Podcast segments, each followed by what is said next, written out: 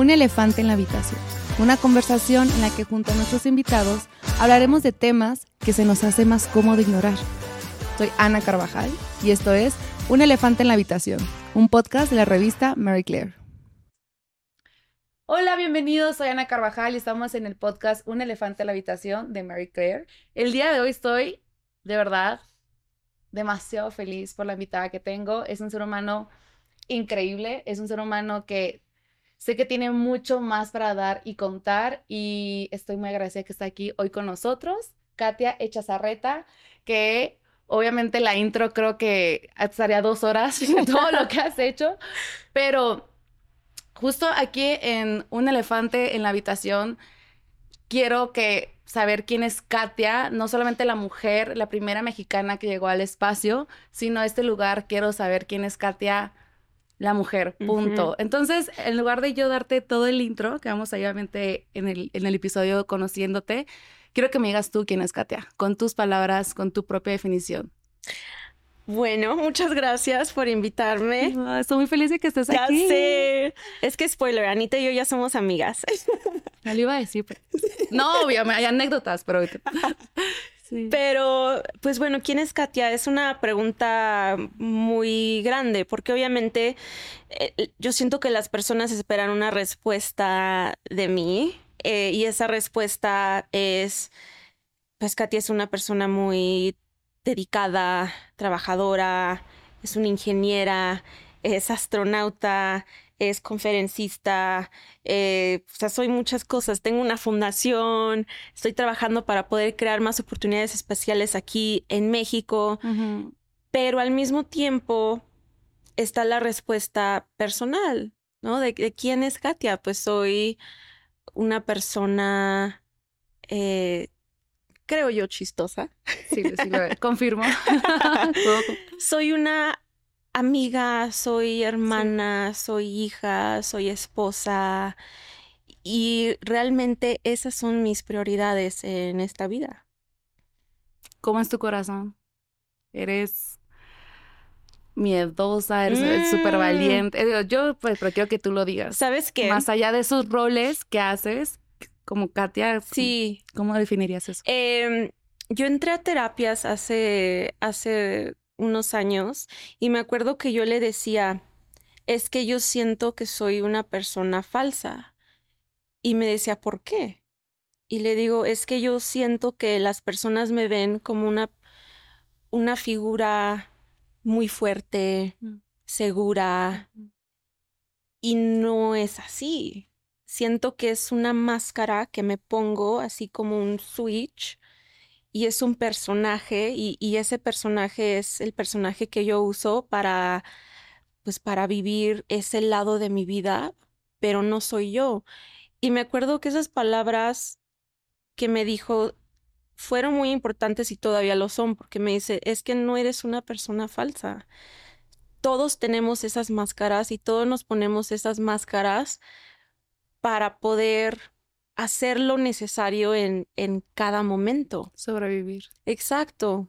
Entonces yo siento que batallé mucho con esa idea de que las personas me veían como una persona muy segura, pero yo sentía que no lo era, que era como un disfraz. Pero eventualmente, y no sé si es algo que también te pasa a ti, te lo pones como disfraz y eventualmente te das cuenta de que ya no es un disfraz, ya es tu piel te vas convirtiendo. El típico fake it until make it.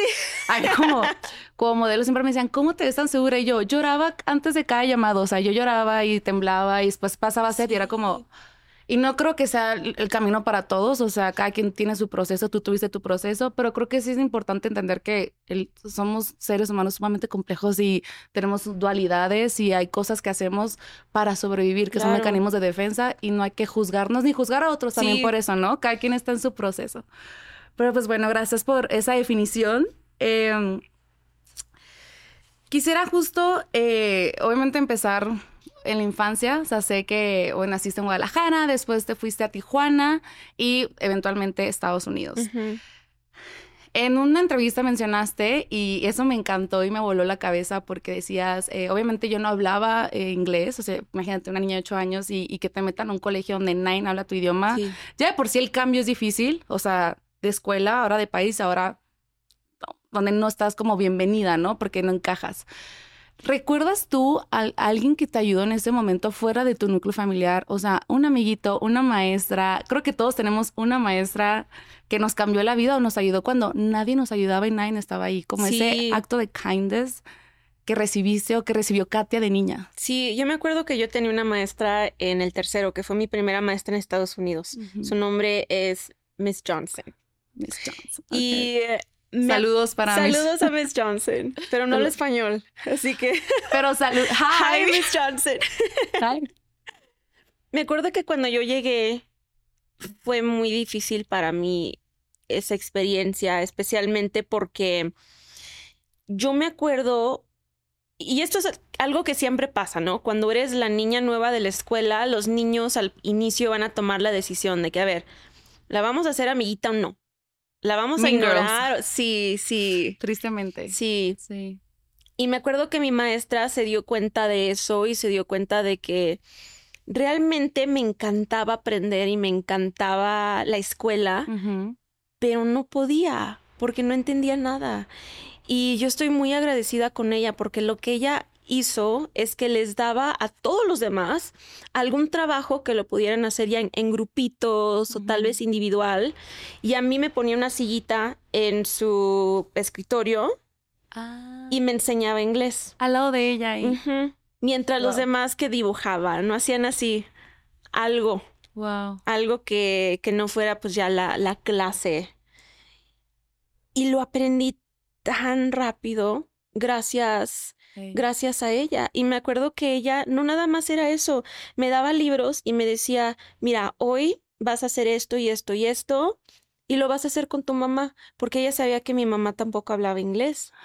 O sea, no solo quiso enseñarte a ti, sino se, wow, se puso la piel chinita. Qué hermosa, qué hermosa, qué, qué ángel. Y ahí ya en ese primer año fue cuando ya lo dominabas, básicamente. Después de ese primer año, eh, yo ya lo hablaba así con acentito y todo. Después del segundo año ya hablaba, ya escribía, ya leía al nivel. Ok. Eh, un año más y ya, pues, o sea, ya estaba más avanzada. Yo todavía seguía en las clases de aprendizaje de inglés, aunque ya no las necesitaba, pero como no era muy común tener a un niño que lo aprendiera tan rápido, no me querían sacar. Hasta que me acuerdo que yo dije, ¿cómo puedo comprobar que ya lo sé? Que ya no... O sea, ¿creían que no sabías? Sí. ¿Cómo, qué, ¿Qué puedo hacer para que ya me saquen de aquí? Porque yo sentía que no estaba aprendiendo con los demás porque me tenían en estas clases aparte de inglés mm. cuando ya no las necesitaba. Y me acuerdo que mi maestra me decía, no, pues es que no es así de fácil, está bien, tú continúa, vas a seguir aprendiendo. Y le dije, ok, vas a ver, vas a ver. Y lo no era la Miss Johnson, ¿verdad? No, no, no, ya, ah, ya, era. Ya, me iba a caer de donde la había No, no, no, no. Ya estamos dos años en el futuro. Ok, ok. Y me acuerdo que cada mañana eh, estaban los, eh, teníamos los morning announcements. Ok. Que cada mañana daba algún niño que lo que iban a dar en la cafetería ese día, algún anuncio especial que ya viene las vacaciones, así, bla, bla, bla, ¿no? Cosas, cosas de anuncios de cada día. Y me acuerdo que tenías que hacer un casting para poder ser esa persona que daba los anuncios de la mañana. Así que me doy cuenta de que tienen casting, llego, obviamente tienes que leer todo perfectamente bien y ellos no sabían que yo estaba en este programa de aprendizaje de inglés me lo dan y el siguiente día tuve ya mi primer, mi primer llamado. Ahí empezó todo, ahí comenzó. Doy los anuncios, llego a mi clase y me acuerdo que se me quedaron viendo así como de que, ¿habla inglés? ¿Fuiste tú? Y yo les dije que ya hablaba inglés, ahora por favor ya me pueden sacar de aquí. y ese día ya ya te sacaron. O sea, desde chiquita siento que has encontrado la manera de hack the system, ¿no? De, porque como que, y creo que pasa mucho con las mujeres que no, el mansplaining, el, el, el no, no puede, o cuando alguien sobresale y está sobre arriba de la media en, en, conocimiento de muchas cosas, como, no, no, compruébalo. Creo que cada vez pasa Sí. menos, pero es triste que pase, de, o sea, todavía hasta en, en infancias, ¿no? Que tú tuviste la, la inteligencia para hackearlo, pero a lo mejor otra niña se hubiera quedado ahí y, y perder esa capacidad de. Y de te quedas atrás cuando no es necesario. Totalmente. ¡Ah, ¡Qué fuerte! Pero bueno, siguiendo en esta parte de tu vida, este, algo que, que me encantó y que justo también lo hablamos de tu interés por la ciencia. A ver, estudiaste ingeniería eléctrica. Eh, no es una carrera común para mujeres. No. En México, tres de cada diez niñas están, no, no o sea, ni siquiera en la carrera, en, en, en STEM, ¿no? Que es como ingeniería, matemáticas, ciencias y tecnología, cualquiera de estas carreras. Solo tres de diez son mujeres eh, de los estudiantes. Entonces, no es común y mucha gente piensa que no es común por el rol, porque eres mujer. Sí. Pero, o sea, y yo creo, y obviamente tu historia lo confirma, y lo que estás haciendo, que vamos para allá, lo confirma. Tú tuviste un contacto con la ciencia desde muy chiquita. Tu papá es también ingeniero eléctrico. Entonces tú desde chiquita viste, o sea, no sé, ¿qué veías, no? O sea, ¿qué tenía tu papá? Con mesas, con herramientas, con todo, te permitía jugar.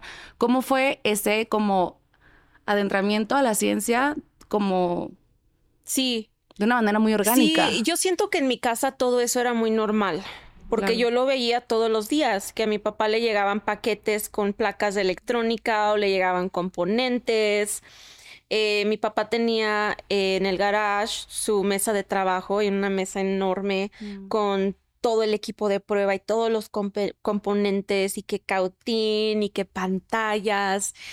Y me acuerdo que me llamaba mucho la atención, más no teníamos permiso de entrar y mucho menos de tocar. Que es peligroso también, claro. Y pues obviamente es su trabajo y eres un, y eres un niño, eres una niña y, y él tampoco, tampoco se quiere arriesgar.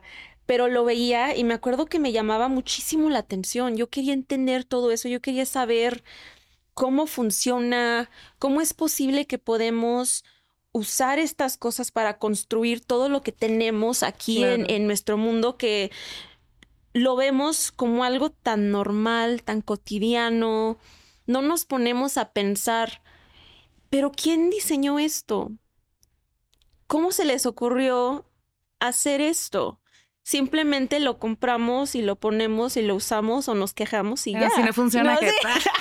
Cuando yo creo que aquí hay una herencia eh, de miles, bueno, no, cientos, vamos a decir, de personas investigadores de cómo fue todo evolucionando y cada ser humano tuvo esa curiosidad y agregó algo más. Siempre creo que, que es lo que me encanta de la ciencia, de que nunca con la conciencia de que ya estoy hecha, de que ya como científico descubrí todo. Siempre Sí. hay algo por descubrir y construir y eso me encanta porque creo que cuando no tienes esa mentalidad, se acaba tu vida. ¿no? O Sí, sea, sí, se- sí, exacto. Y, y eso es lo que a mí me fascinaba mucho. Yo me ponía mucho a pensar en eso. Y existe una frase muy famosa que dijo el, el científico Isaac Newton, que es, eh, We're standing on the shoulders of giants. Mm. Y- Y siempre me fascinó porque realmente eso es lo que es. No se trata de ser yo, yo voy a hacer todo esto y yo voy a diseñar todo esto y crear todo esto y, y, y todo soy yo. No, se trata de, a ver, tú ya hiciste esto y yo tengo este conocimiento, entonces yo creo que puedo aportar y mejorar esto un poquito más y tú sabes todo eso y yo no sé tanto de eso, entonces tú puedes aportar y mejorar un poquito más este proyecto que yo tengo acá.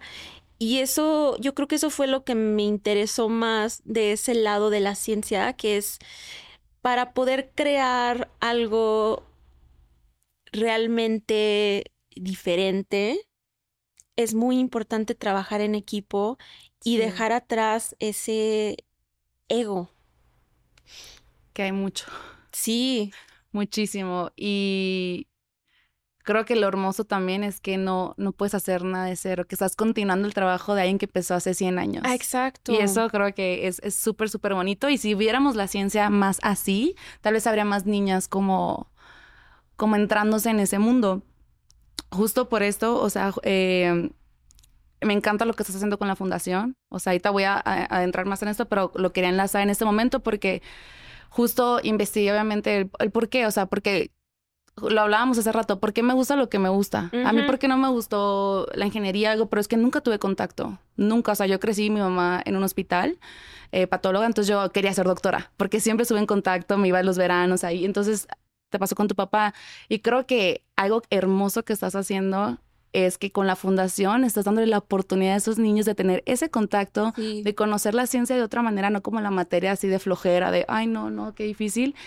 Y crear futuras ingenieras, ingenieros que tal vez nunca en su vida hubieran pensado que era un mundo para ellos. Y eventualmente aportar conocimientos e inventos al mundo. Entonces, te quería felicitar por eso. Ay, gracias. y qué hermoso que todo se conecta desde la infancia. Exacto.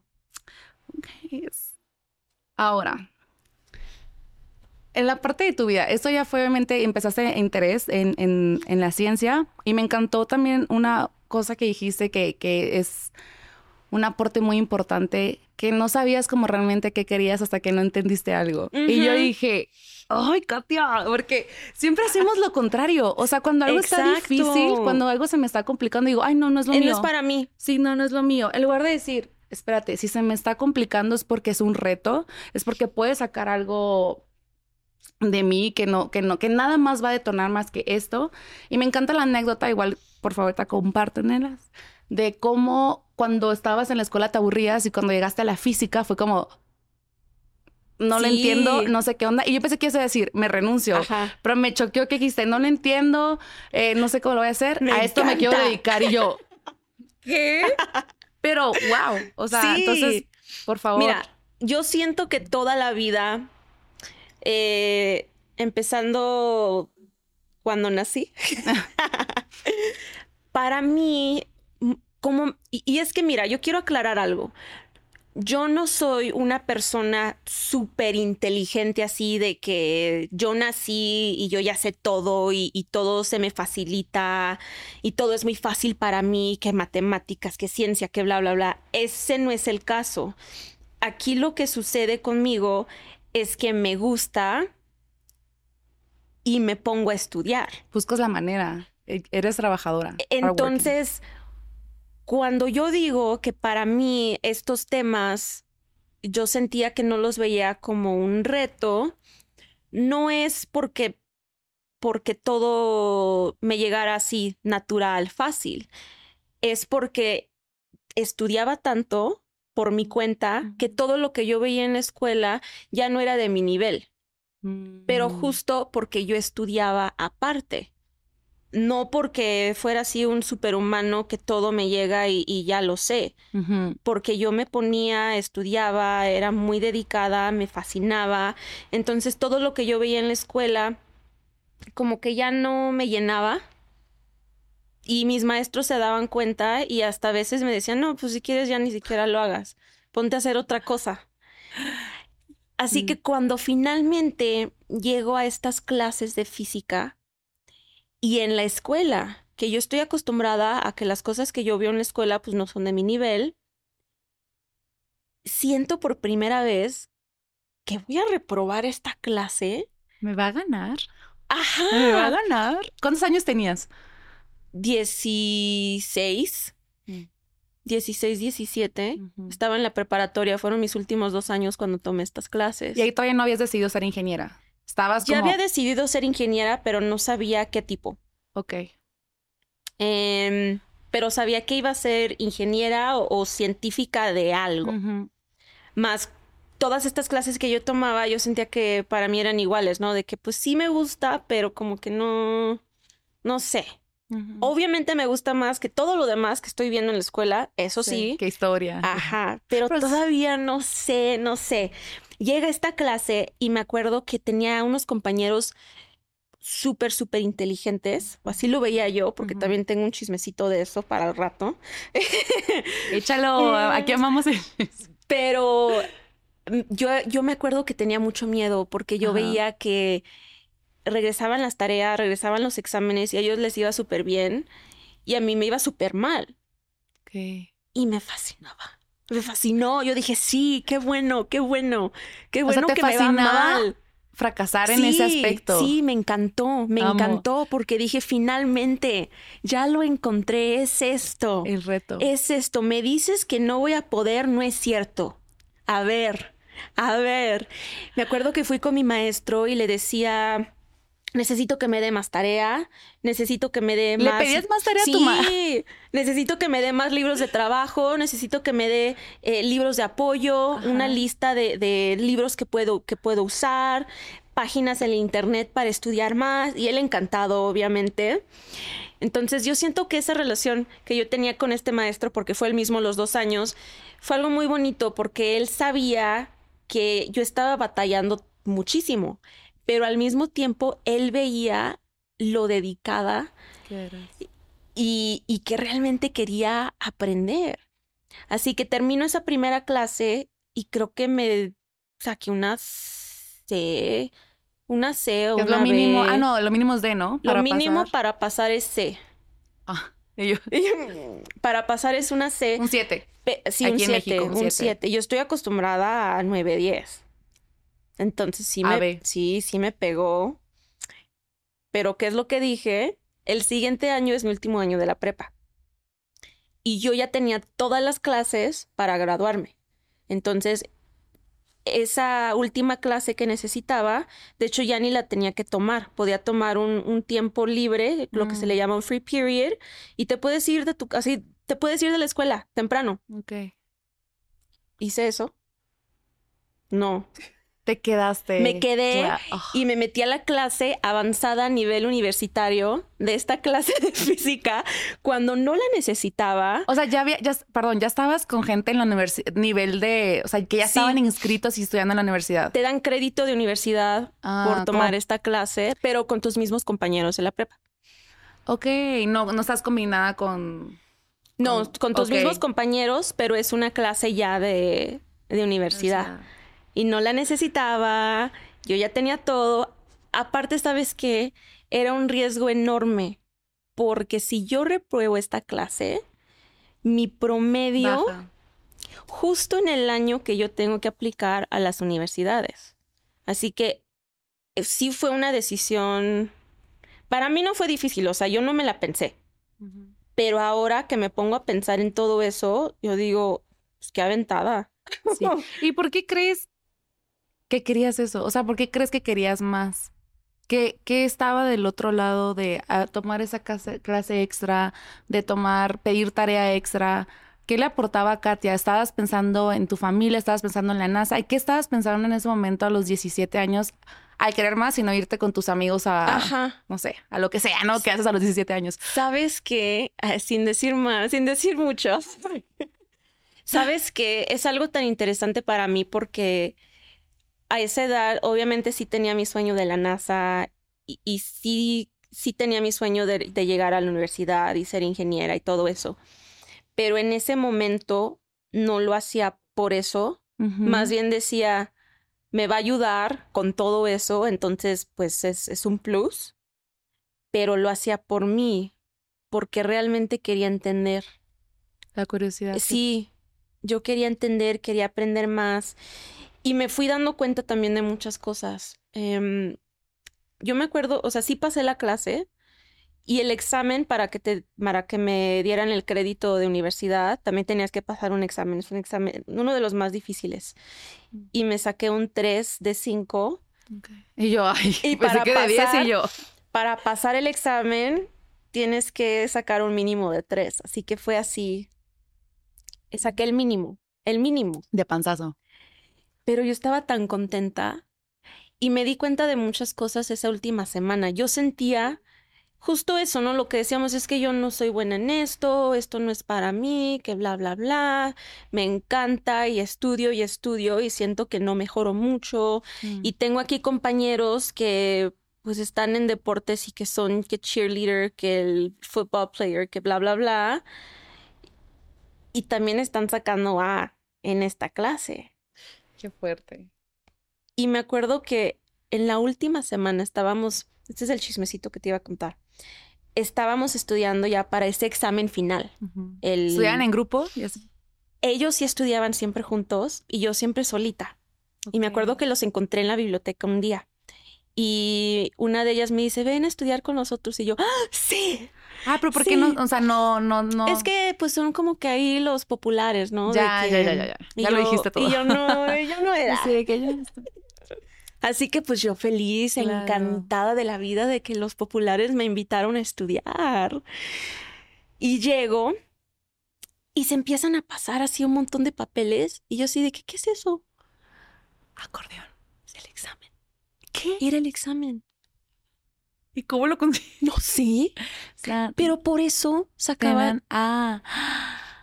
Y yo acá pensando, ay, es que son bien inteligentes y ellos sí saben y yo no, y ellos sí pueden y yo no, y ellos se la pasan aquí entrenando para ¿Qué? mejorar en su deporte y no tienen tiempo para hacer la tarea y aún así sacan 10 y no era cierto. Sí, era buen chisme. ¿eh? Entonces yo me pasé todo el año pensando Que no eras buena. que no era buena yo como ellos. Cuando yo, eh, eh, me acuerdo que ese día dije, me saqué un 7, pero fue mi 7.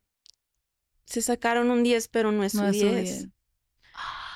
Y me paré, yo, o sea, estaba bien enojada. Siempre fui así muy honesta académicamente.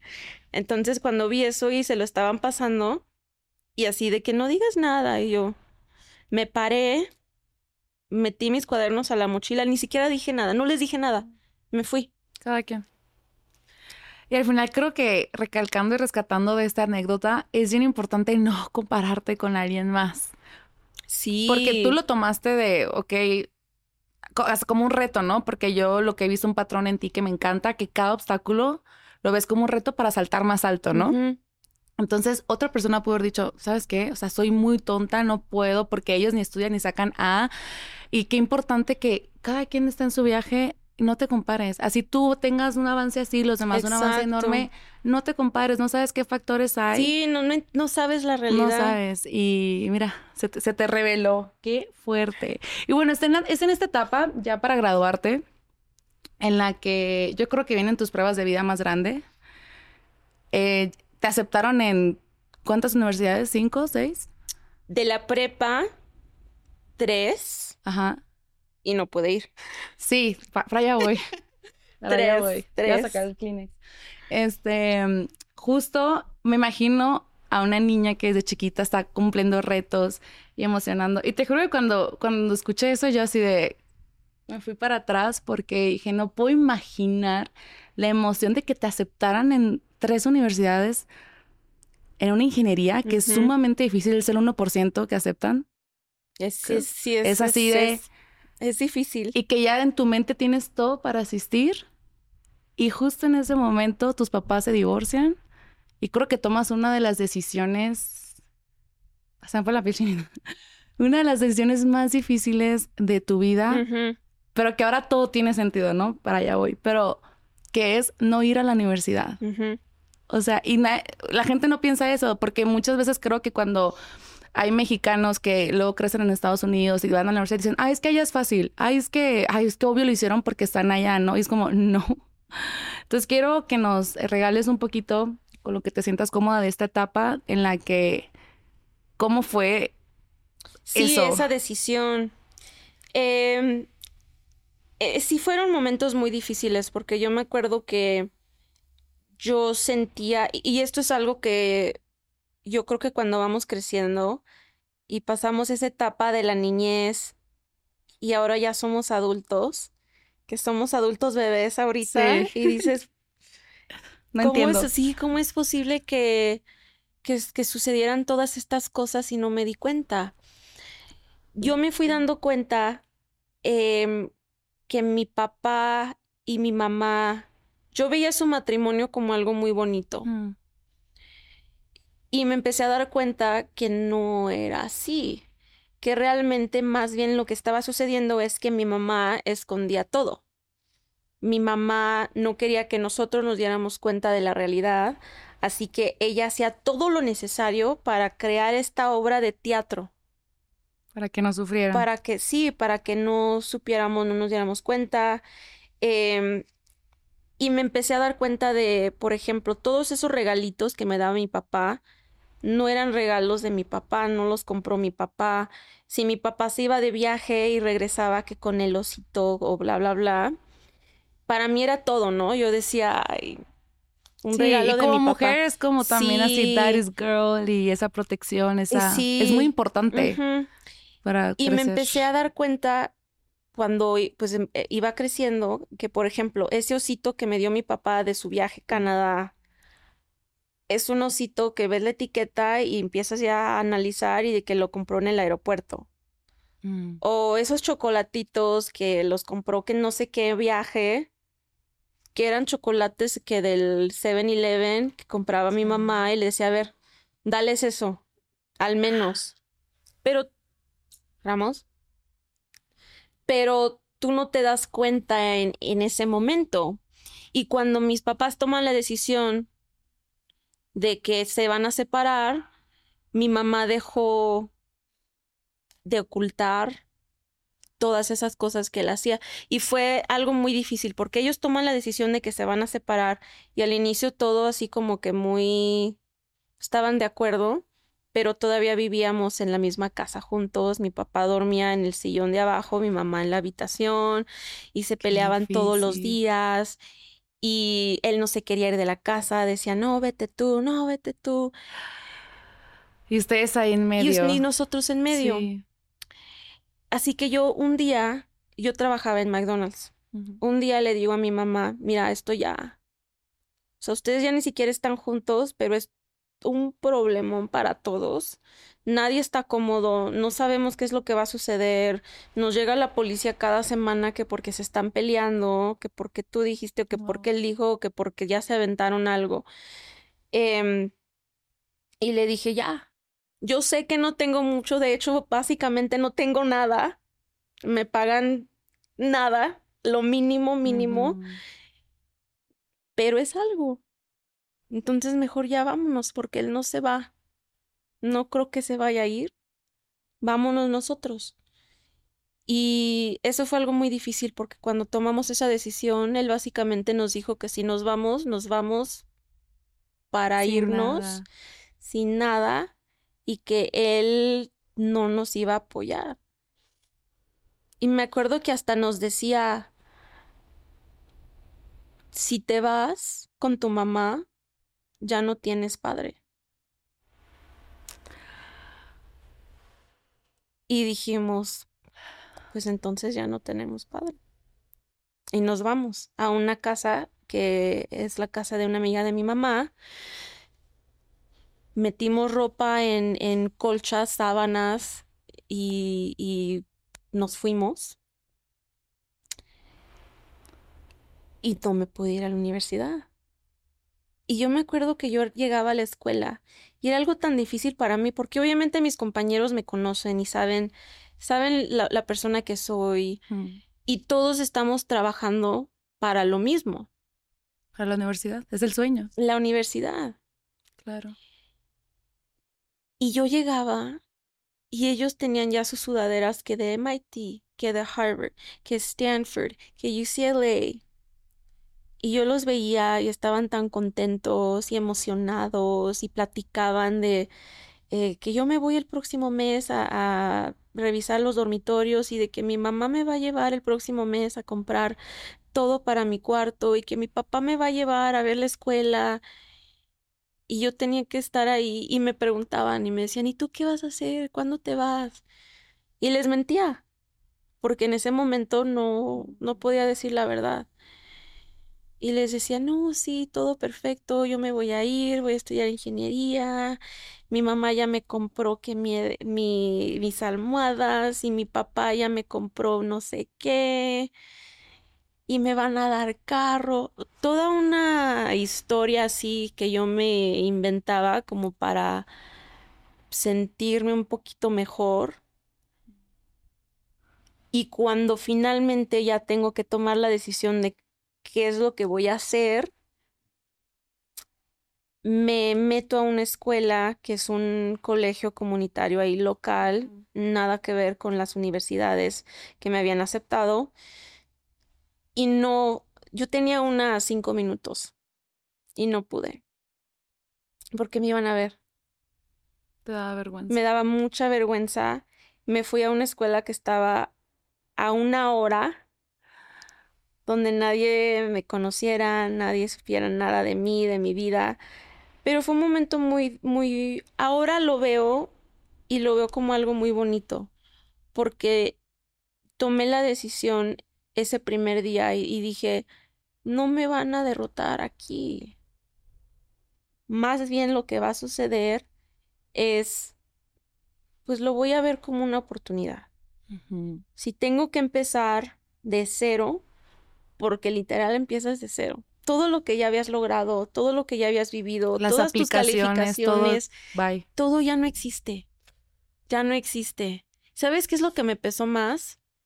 Todas esas veces que yo decía que no a fiestas, eventos, a ir con amigas, a cumpleaños, por estudiar.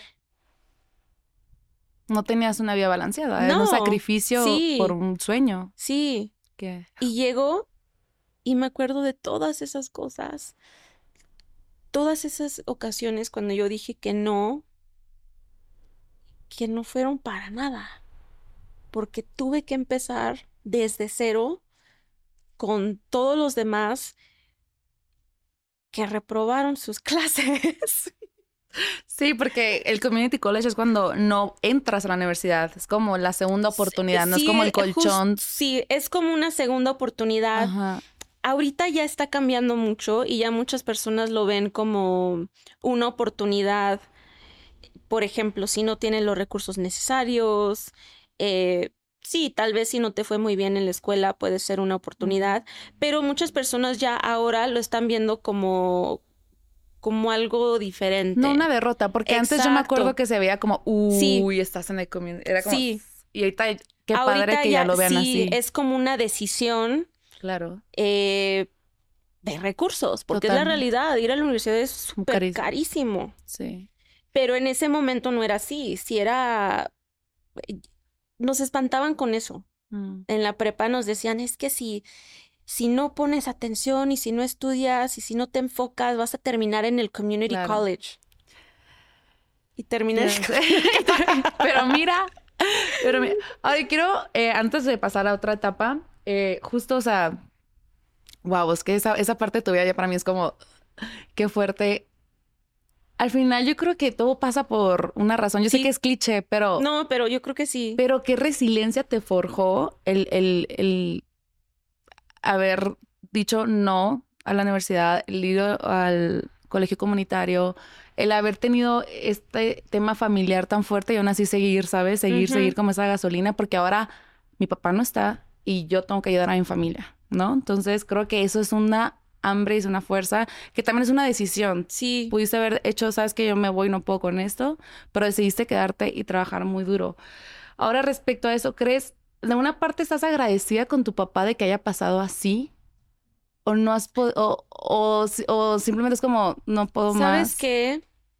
Em, eso ha sido un tema muy complicado para mí, pues, obviamente desde que sucedió y también eh, entender toda esa vida que tuvimos antes. Claro. Sí nos hablamos, o sea, estamos, estamos bien. Digo, su hija es muy... Bien. Sí.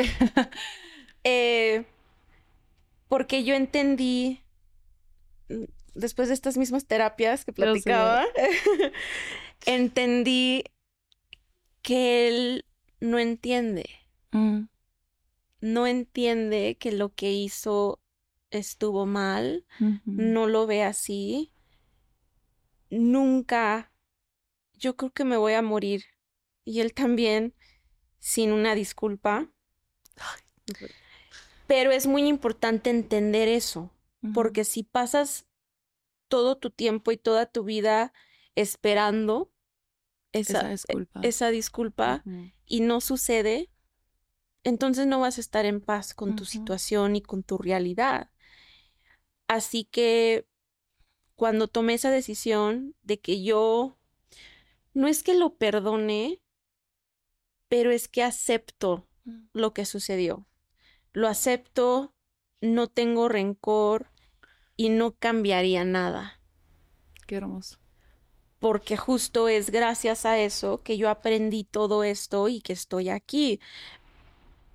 Más, sin embargo, si yo te puedo decir en este momento que le doy las gracias a él, no, yo le doy las gracias, yo le doy las gracias a la vida por la situación y, y por todo lo que aprendí.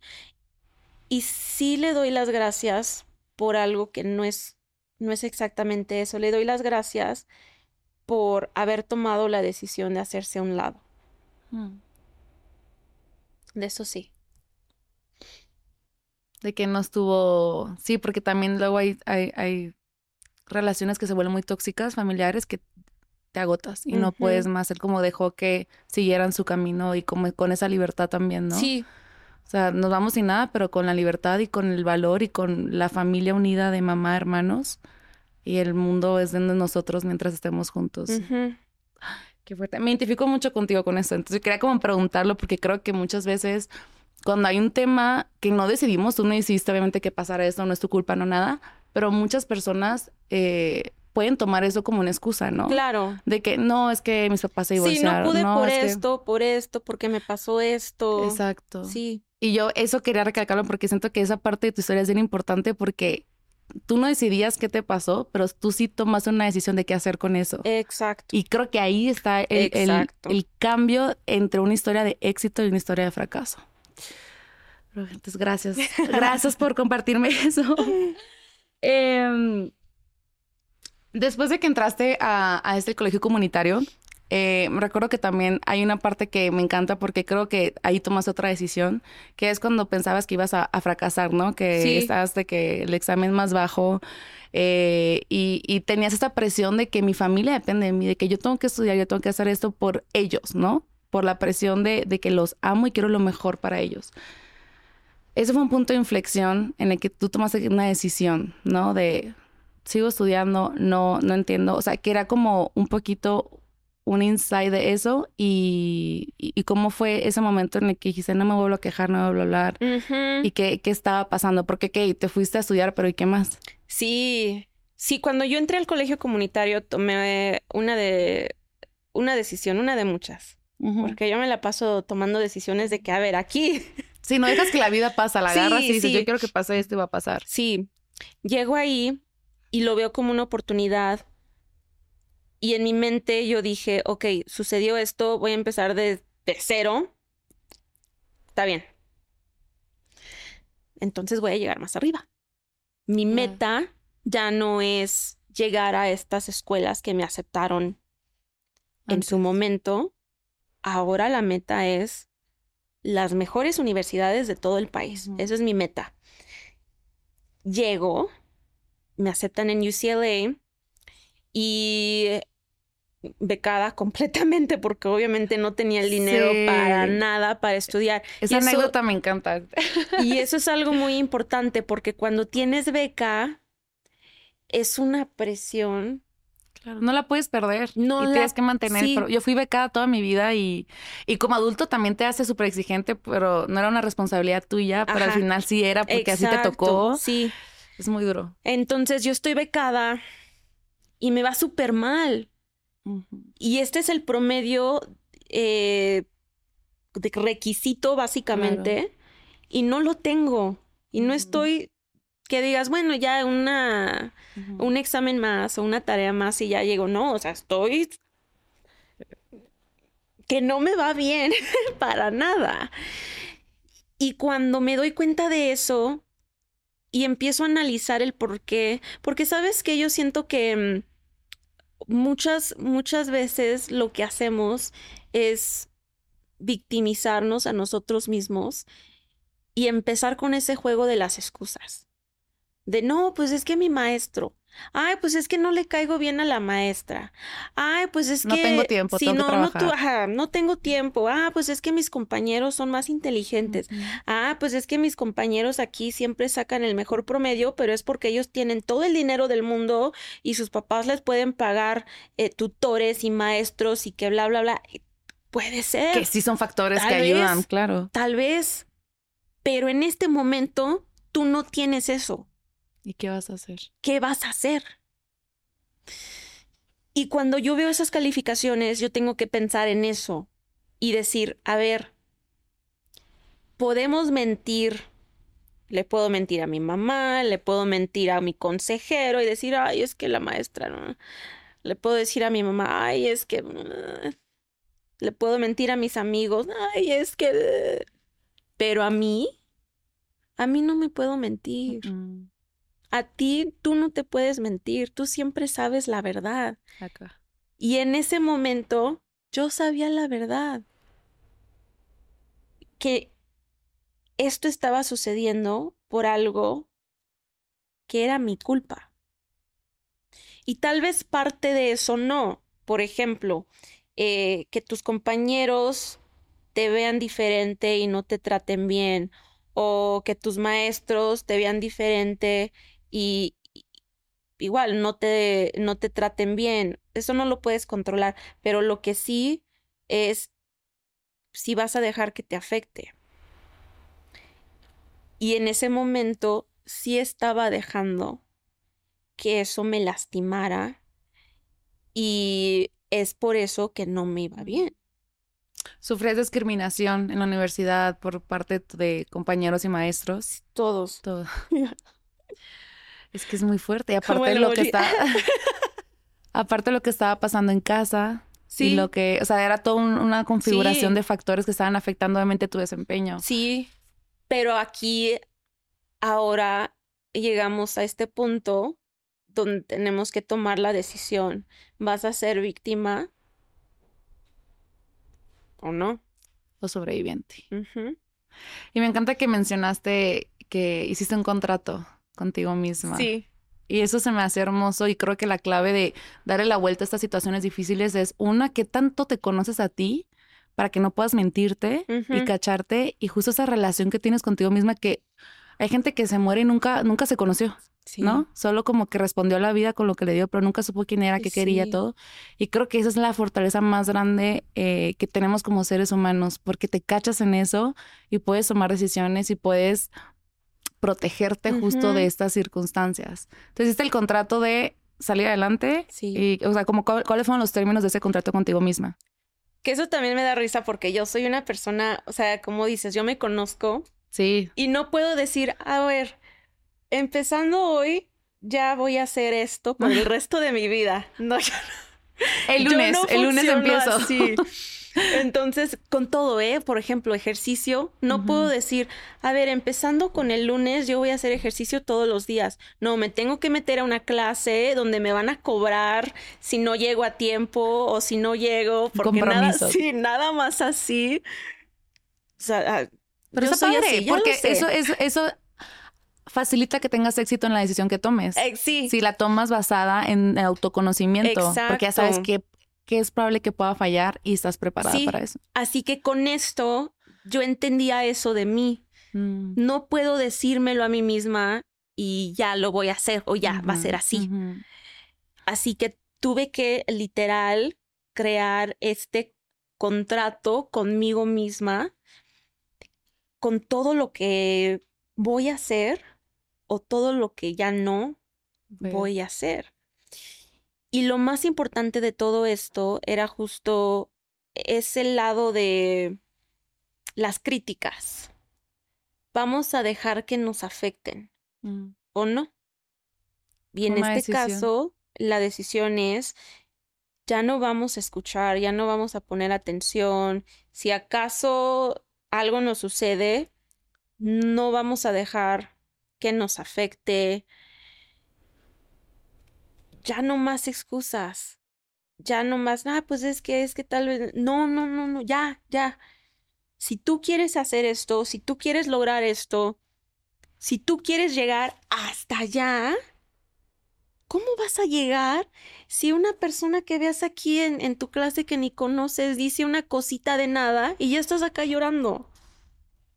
Sí. ¿No?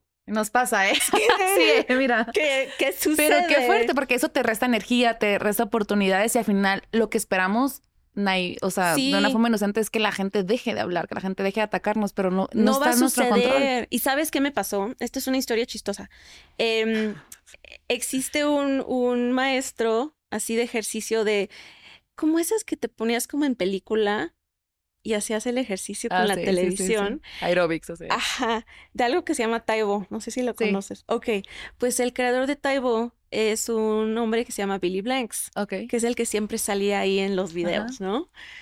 Pues no sé cómo sucedió, pero resulta que Billy Blanks eh, era instructor de Taibo en UCLA Oh, ok. para el gimnasio. O sea, no era clase, clase, pero era como de esas clases que dan en el gym. Claro. Y una amiga un día me dice, ven, vamos a la clase. Y yo, no, tengo un montón de cosas que hacer y que tengo mi tarea y que mañana tengo examen y que... ah". Y me decía, ya, cállate y vente, vamos. Y yo, bueno, me convenció. Llegamos y él, después de, o sea, me encantó. Y fui unas, unas veces esa semana, creo que dos, tres. Y esa semana, durante la última clase, me acuerdo que me veía mucho. Y yo así de que, ¿por qué me está viendo tanto Billy Blanks? ¿qué Porque es una, es una celebridad. Sí, sí, sí. Y al final ya nos íbamos y me acuerdo que me hizo así. Y yo, ¿qué hice? ¿Qué hice? ¿Qué hice? ¿Qué estrés?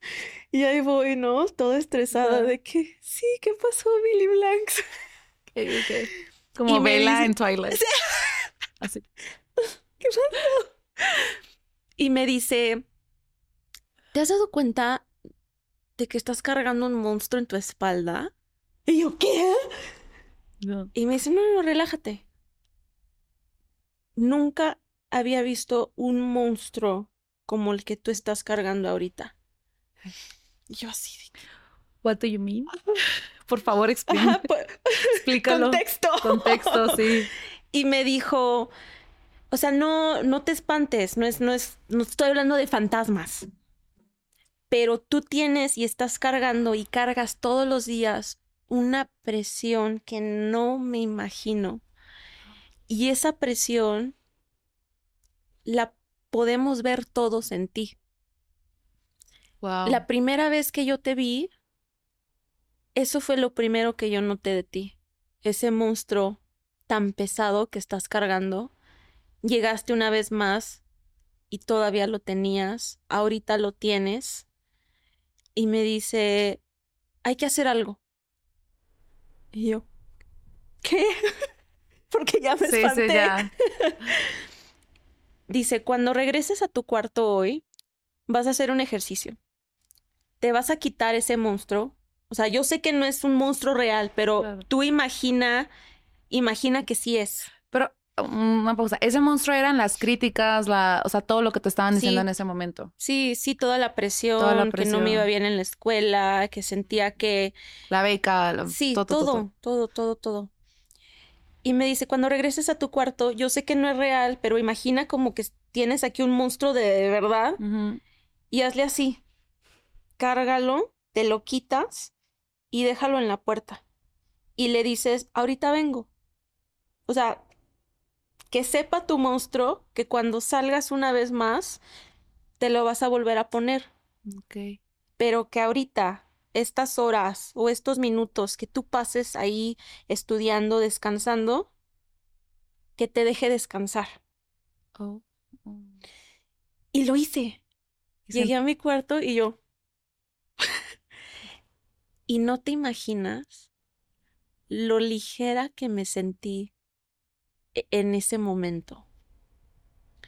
Y todos los días, y fue después de, mm, después de mi contrato. Todos Justo. los días. O sea, es que todo se acomoda de una manera tan se perfecta. acomodó, se acomodó todo.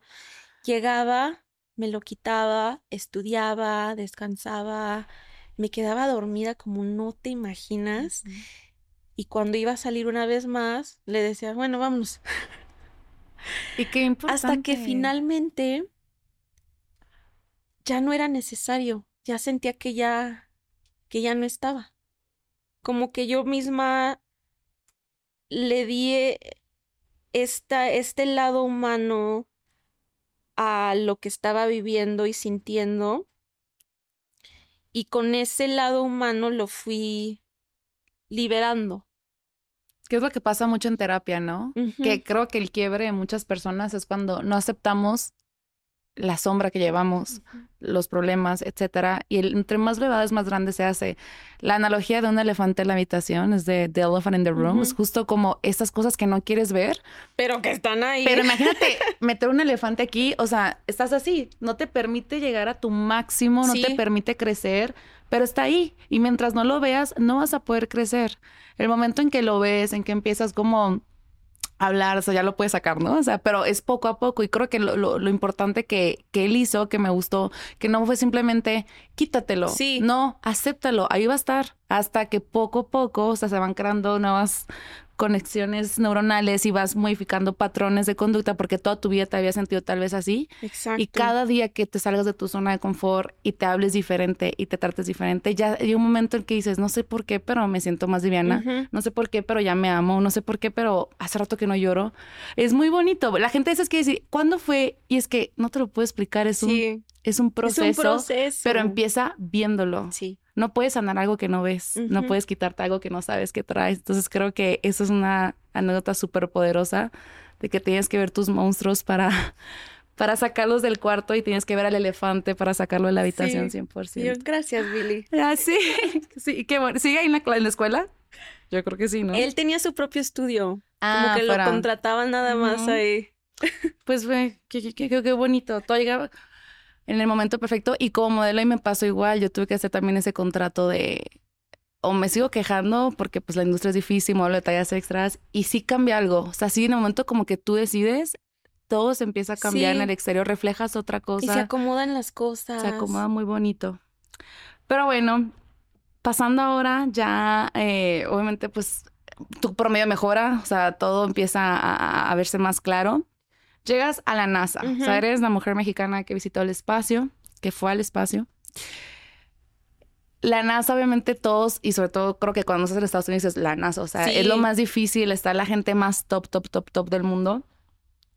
Y llegas como, como internship, ¿no? Como Ajá, pasante. Pasante. Y aquí hay algo que, una lección que creo que es bien padre recalcar, eh, hay una anécdota que mencionas que en la entrevista, que creo que se repite el patrón, que como que you hack the system, como sería como que tú tienes atajos. Yo como siempre. Como decir, ok, sé que soy buena, pero hay mucha gente buena, ¿no? Entonces, ¿qué puedo hacer yo para tener ese extra? Creo que la clave de tu éxito es que das más de lo que te piden. Sí. Entonces te voltean a ver, ¿sabes? Y creo que eso es bien importante.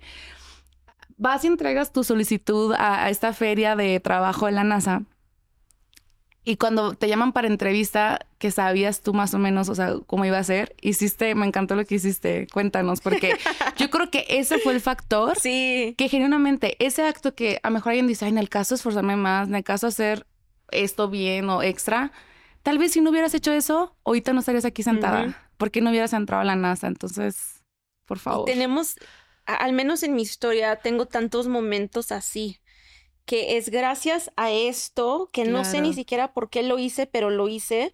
Y gracias a eso continuamos a lo siguiente y a lo siguiente. Eh, rápido, antes de llegar a eso, la beca que yo, eh, con la que yo estudié en UCLA, terminé todo, todo, pero estaba tan cansada que no me di cuenta que la fecha y la hora de entrega estaba en horario de East Coast. Entonces decían, por ejemplo, 12 de la tarde Eastern. Y yo no me di cuenta. Y yo iba a entregar todo eso, pues el día, eh, porque todavía, o sea, quería que esta aplicación fuera perfecta. Claro, porque eso dependía de que entraras a la universidad. Entonces, son las 11 Pacific, que por cierto, son tres horas de diferencia entre Pacific y Eastern. Y estoy ahí ya intentando hacer todo y me dice que no. Ay. Que ya, que ya cerró. Y no sabes cómo lloré. Y a los tres meses me llega un correo que dice que me han seleccionado como semifinalista y yo todavía no sé cómo sucedió eso. No es cierto. Porque yo nunca tenía todo, o sea, yo metí todo. Sí, pero se cierra la página, se cierra el sistema. Presioné submit pero me daba tanto miedo que fuera un error que nunca dije nada. Y hasta el día de hoy todavía no sé cómo es que eso sucedió. Que obviamente ya después de ser semifinalista te piden más información, No, y, o sea, pero continúas con el proceso, ¿no? no te postulaste en cierta manera, o sea, no, o sea, sí, pero no, ¿sabes? Sea, no, la página se cerró y si se cierra, se cierra. Y, y sabes, yo llegué a la universidad con eso en la mente y también por eso decía, es que me van a quitar la beca porque se van a dar Claro. cuenta de que se equivocaron. Y aparte esta beca es una beca súper especial, o Sí. sea, Es una de la las dan así más a- importantes ¿a cuántas de toda personas la se las dan? 80, de 80 a en 84 todo el país. en todo el país cada año. Así que, o sea, son momentos así que dices, Estabas destinada. eso literal ya no estaba en mis manos. No sé por qué sucedió, no sé cómo sucedió. Me salvaron la vida porque fue gracias a esa beca que yo pude estudiar y llegar a la NASA y no sé cómo sucedió. Y de hecho, eh, cuando me la dan, me acuerdo que me estaban platicando cosas que ellos habían leído en mi aplicación. O sea, yo sea, ¿sí sabía, llegó? sí llegó, no sé cómo, Pues porque era para ti. no sé cómo, Sí. pero Lo bueno, dejamos así, no sabemos. Bueno. Otra, una pregunta antes de eso que, que quería preguntar. Hay una pregunta que quería preguntar. Eh, si tú no habías recibido esa beca, tú estabas en el colegio comunitario, Ajá. ¿ya, no, ¿ya habías renunciado al sueño de ir a la universidad? No. no Ibas a buscar la manera. No, yo iba a encontrar la manera ya, pero eh, obviamente no iba a poder ir, ir a una de las mejores porque son muy, muy caras. Entonces, si no tenía esa beca, pues entonces me iba a ir a una escuela local, Claro. Trabajar y pagar y y vivir. Sí, y no vivir. encontrar Sí, la encontrar. manera, pero obviamente ya no en una de las mejores Universidades. universidades del país. Así que sí, llega este momento de esta entrevista, me ofrecen una entrevista para una pasantía en la NASA y es para un trabajo de programación. Y me acuerdo que cuando leí la descripción de trabajo, yo dije, yo no sé nada de eso, claro. no me la van a dar, pero... Es la NASA y me acerca a mi sueño. Exacto. La- me preparé, estudié, lo poquito que me dieron ahí en esa descripción, me puse a investigar qué era eso, porque yo no entendía nada de lo que decían ahí, así que estudié un poquito más, eh, me preparé un poquito más y también dije, ok, está bien, no me lo van a dar, lo entiendo, igual yo voy a dar el mil por ciento pero es una oportunidad que nunca he tenido, porque yo en este momento tengo la oportunidad de hablar con un ingeniero de la NASA. Así que, y, y por cierto, yo ya llevaba meses tratando de contactar a ingenieros de la NASA por LinkedIn y nadie me contestaba. Yo Ya solo sé. quería preguntarles cosas, Cosas. pero nadie me contestaba. Así que dije, ay, pues este es el momento. Lo voy a tener aquí en, en el teléfono. Le pregunto mis cosas y pues súper bien, o sea, no pasa nada. Y tenía un documento de tres páginas lleno de preguntas. Que nadie lo hace, o sea, no era un requisito. No, Tú dijiste, voy a hacer, eh, pues es que yo quería saber. claro, la curiosidad. Y lo en- encontré, lo encontré en LinkedIn, lo encontré en las páginas de la NASA, investigué toda su carrera, yo ya sabía todas las misiones que él había em, desarrollado, eh, todos los, los trabajos que él ya había hecho para la. NASA, ya me sabía toda su vida así profesional, hasta poquito personal. Y así entré. Y él así de, Sí, de- blocked. Así entré, empezamos a platicar, llega la famosa pregunta, ¿no? De al final de todas las entrevistas, si tienes alguna pregunta para mí, Su permiso. sí. Y empezamos con las preguntas. Y no se choqueó, no estaba así como No, al inicio como que poquito, pero luego fascinado. dijo, bueno. Y ya nos pusimos a platicar y yo le decía, pero a ver, cuéntame, ¿qué, qué es lo que te fascina de lo que haces? ¿Te gustaría quedarte aquí en este trabajo, en, con esta posición? ¿O quieres cambiarte a algún otro grupo? ¿Quisieras trabajar en esta misión que viene en el año 2000, bla, bla, bla? ¿O estás aquí súper bien con esta? ¿Te gustaría primero terminar esta misión antes de continuar? ¿O cómo funciona eso? ¿O tú puedes decidir o no? Todo lo que te puedes imaginar, yo le pregunté a esta persona. Y al final de eso, me dice, yo quiero que sepas algo. Aquí hay muchos trabajos, existen muchos, muchos trabajos. No te rindas, porque tú tienes que estar aquí. Y colgamos esa llamada y es ahí cuando yo dije, bueno, dos cosas. Uno, no me lo dio. Sí, fue como, sí, le echando ganas. Dos, voy a tomar la decisión de creerle. Mm, mm, claro. Porque él no estaba obligado a decir eso. Mm. Pudo haber dicho, ah, ok, muchas gracias, terminamos la entrevista, te contactamos. Sí. Pero no fue así. Y yo he tenido muchas entrevistas que así son así, de que, ah, ok, muy bien, muchas gracias, bye. Entonces dije, pues no me cuesta nada creerle. Y a la semana me llama y me dice que me quieren ofrecer un trabajo. Y le digo, pero ¿cómo? Y me dice, bueno, ese trabajo no. y yo, sí, obvio. y me empezó a platicar de que después de nuestra entrevista, él regresó con el equipo y pues básicamente les dijo todo, les soltó el chisme de nuestra entrevista. Sí, que es que imagínate, nadie hace eso. Entonces dijo, no saben lo que la persona que acabo de conocer. Sí, quedaron todos fascinados y tomaron la decisión de que iban a crear un trabajo para estudiantes, específicamente para mí.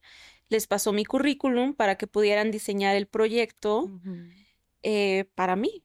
Qué fuerte. Y, así te, te... Me quedé. Sí, forjaste tu futuro. Fue una pasantía de 10 semanas. Yo dije, no, aquí me quedo. Y lo que yo hice, que una vez más, Hacking the System, terminé mi proyecto antes de tiempo y mm. les pedí un proyecto nuevo. Tarea, más tarea. Más tarea.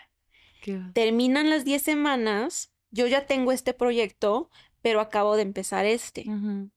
Y este que acabo de empezar, lo necesitan. Así que me dicen, bueno, te mm. vamos a dar otras 10 semanas para que termines este proyecto. Te Termino ese proyecto y les pido otro proyecto. Pero ahora esta vez lo terminé más rápido. Así que me dieron algo ya más avanzado. Y una vez más, y no creo que esta vez hasta terminé ese y pedí otro más.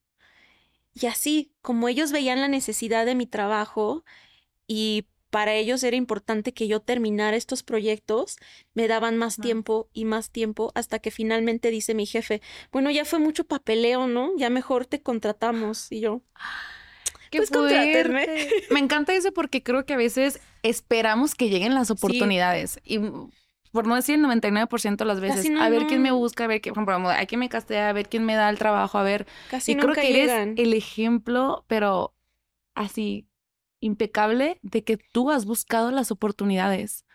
Tú has dices, no, no, no, yo, ya tomado estas decisiones de que yo voy a hacer esto y lo estudias y te preparas y llega. Y eso creo que es de las, de las cosas que más te he aprendido y que más eh, te admiro también, ¿no? Justo me acuerdo, eh, te, escuché en vivo y mencionaste una anécdota que me voló la cabeza también de que por lo general nosotros nos preparamos cuando llega la oportunidad, ¿no? Oye, no sé, hasta te vas a casar, ay no, déjame, me, voy con el dermatólogo, no sé, o sea, cuando ya, ya ves algo cerca, te empiezas a preparar. Sí. En tu caso, tú te empezaste a preparar para ser astronauta antes de aplicar para ser astronauta y no hago preparar de conocer, o sea, cambiaste hábitos, ¿no? O sea, entonces quiero que eso creo que es una lección bien importante, sobre todo para, para la gente que nos ve acá, que no, no es esperar a que, a que te lleguen, a que ver si la vida y a veces sentirte mal porque no pasa, es tomar la decisión, prepararte y buscar la manera de llegar ahí, de, de hack the system. Entonces, ¿cómo fue eso antes de aplicar, de, cómo te preparaste física, psicológicamente, emocionalmente? Bueno, en mi familia existen muchos problemas de salud, eh, que es algo que pues, reconozco que sucede con muchas familias mexicanas por el estilo de vida y la dieta. Ajá. Así que pues en mi familia muchas personas tienen problemas de corazón, depresión, eh, todo lo que te puedas imaginar. De, hábitos. Sí. Y yo a los 17 años me acuerdo que me sentía mal. Mm. Y yo decía, ¿cómo es posible que yo a mis 17 años siento que me voy a correr unos 20 minutos y se me sale el corazón? Mm. O que como que la pizza y que las hamburguesas y que los nachos y que un montón de cosas muy grasosas y siento que no puedo ni respirar. Y tengo 17, ¿cómo voy a estar a los 40? Si ya me tu siento cuerpo. así de mal ahorita. Y en el 2015 cambié mi dieta por completo. Eh, me puse a investigar y a estudiar, pues básicamente todas estas enfermedades que son muy comunes en mi familia y qué es lo que puedo hacer ahorita, qué puedo cambiar ahorita de dieta y de ejercicio para que eso no me suceda a mí.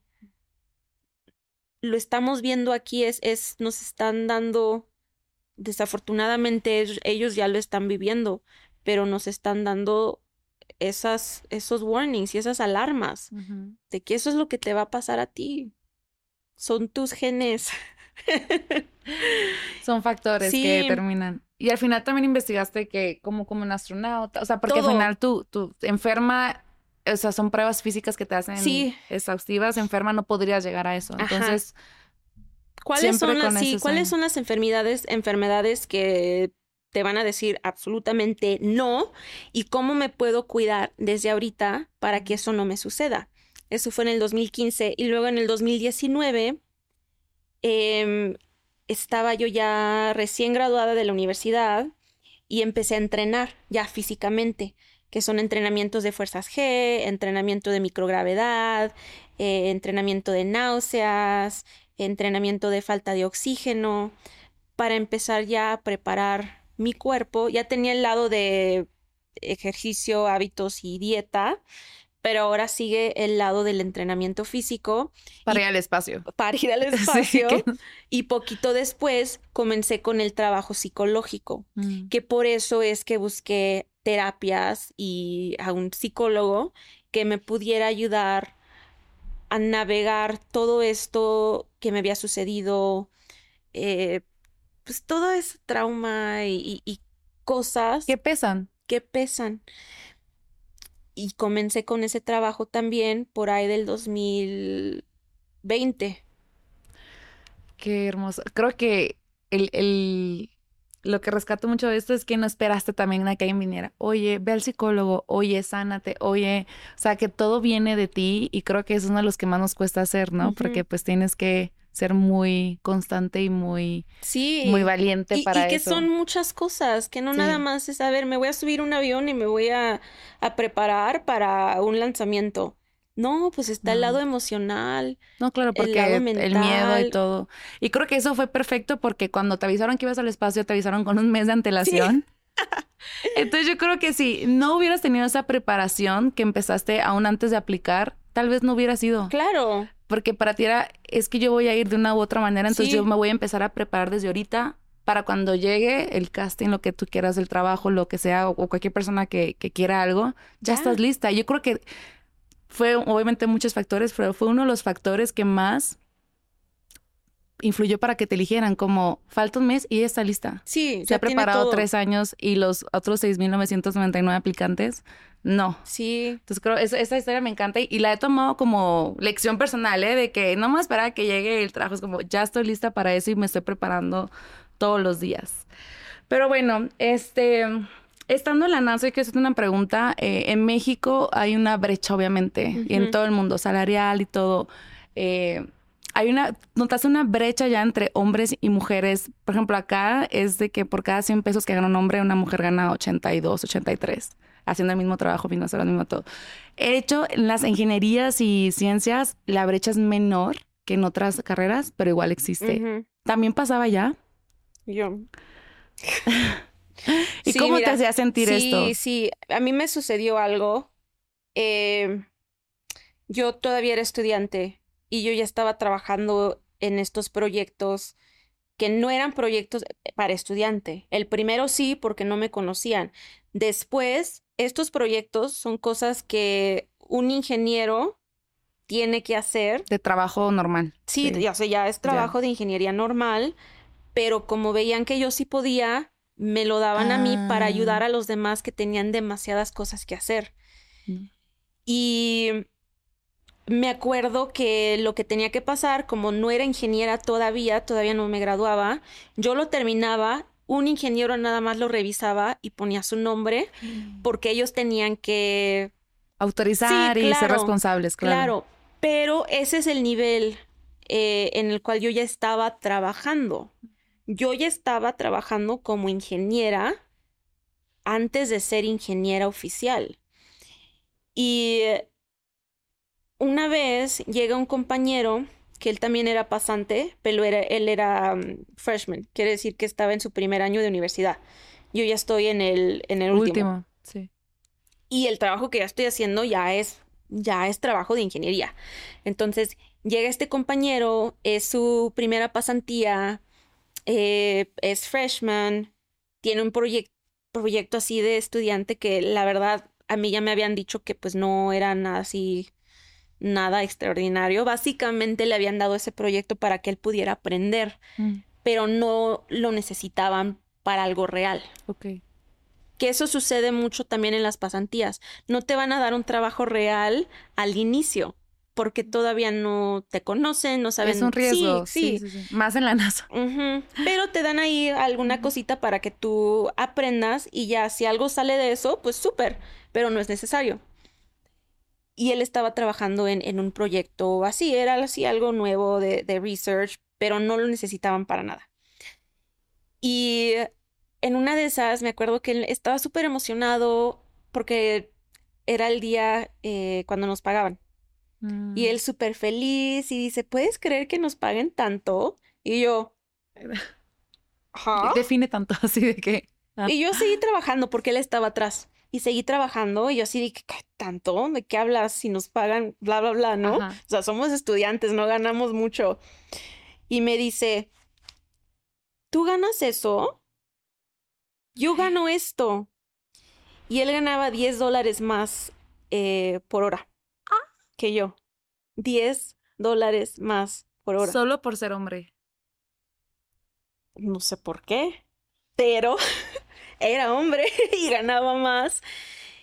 Y en ese momento yo estaba así trabajando, dice eso, y como estilo exorcismo, mi cabeza, o sea, mi cuerpo se quedó y mi cabeza nada más le hizo así. Y le digo, dime eso una vez más. Sí, yo gano, bla, bla, bla.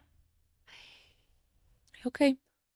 Me paré, caminé, me fui a la oficina de mi jefe, me senté y le dije, ¿Qué es me esto? acabo de enterar de algo y, y, pues quiero saber qué está sucediendo aquí. Porque el trabajo que yo estoy haciendo para ustedes no es cualquier cosa. O sea, ya lo están usando ustedes para hacerle pruebas a las computadoras espaciales. Ya lo están usando aquí en las cámaras de temperatura y las cámaras de vibración. Ya lo usaron aquí para hacerle pruebas al brazo robótico de, del rover. ¿Qué está pasando? Y me dice, no, totalmente de acuerdo. Tú no deberías ganar el, eh, lo mismo que gana una barista. Y yo, sí, de acuerdo, pero entonces, ¿por qué si estoy ganando lo mismo que... O sea, es un trabajo de ingeniería, no es... Y, y lo cambió. Ese mismo día, Solo porque se lo dijiste, él ya sabía el todo, nunca, no, nunca lo negó, nunca dijo que que no sabía, que. nada, pero solo fue porque me di cuenta.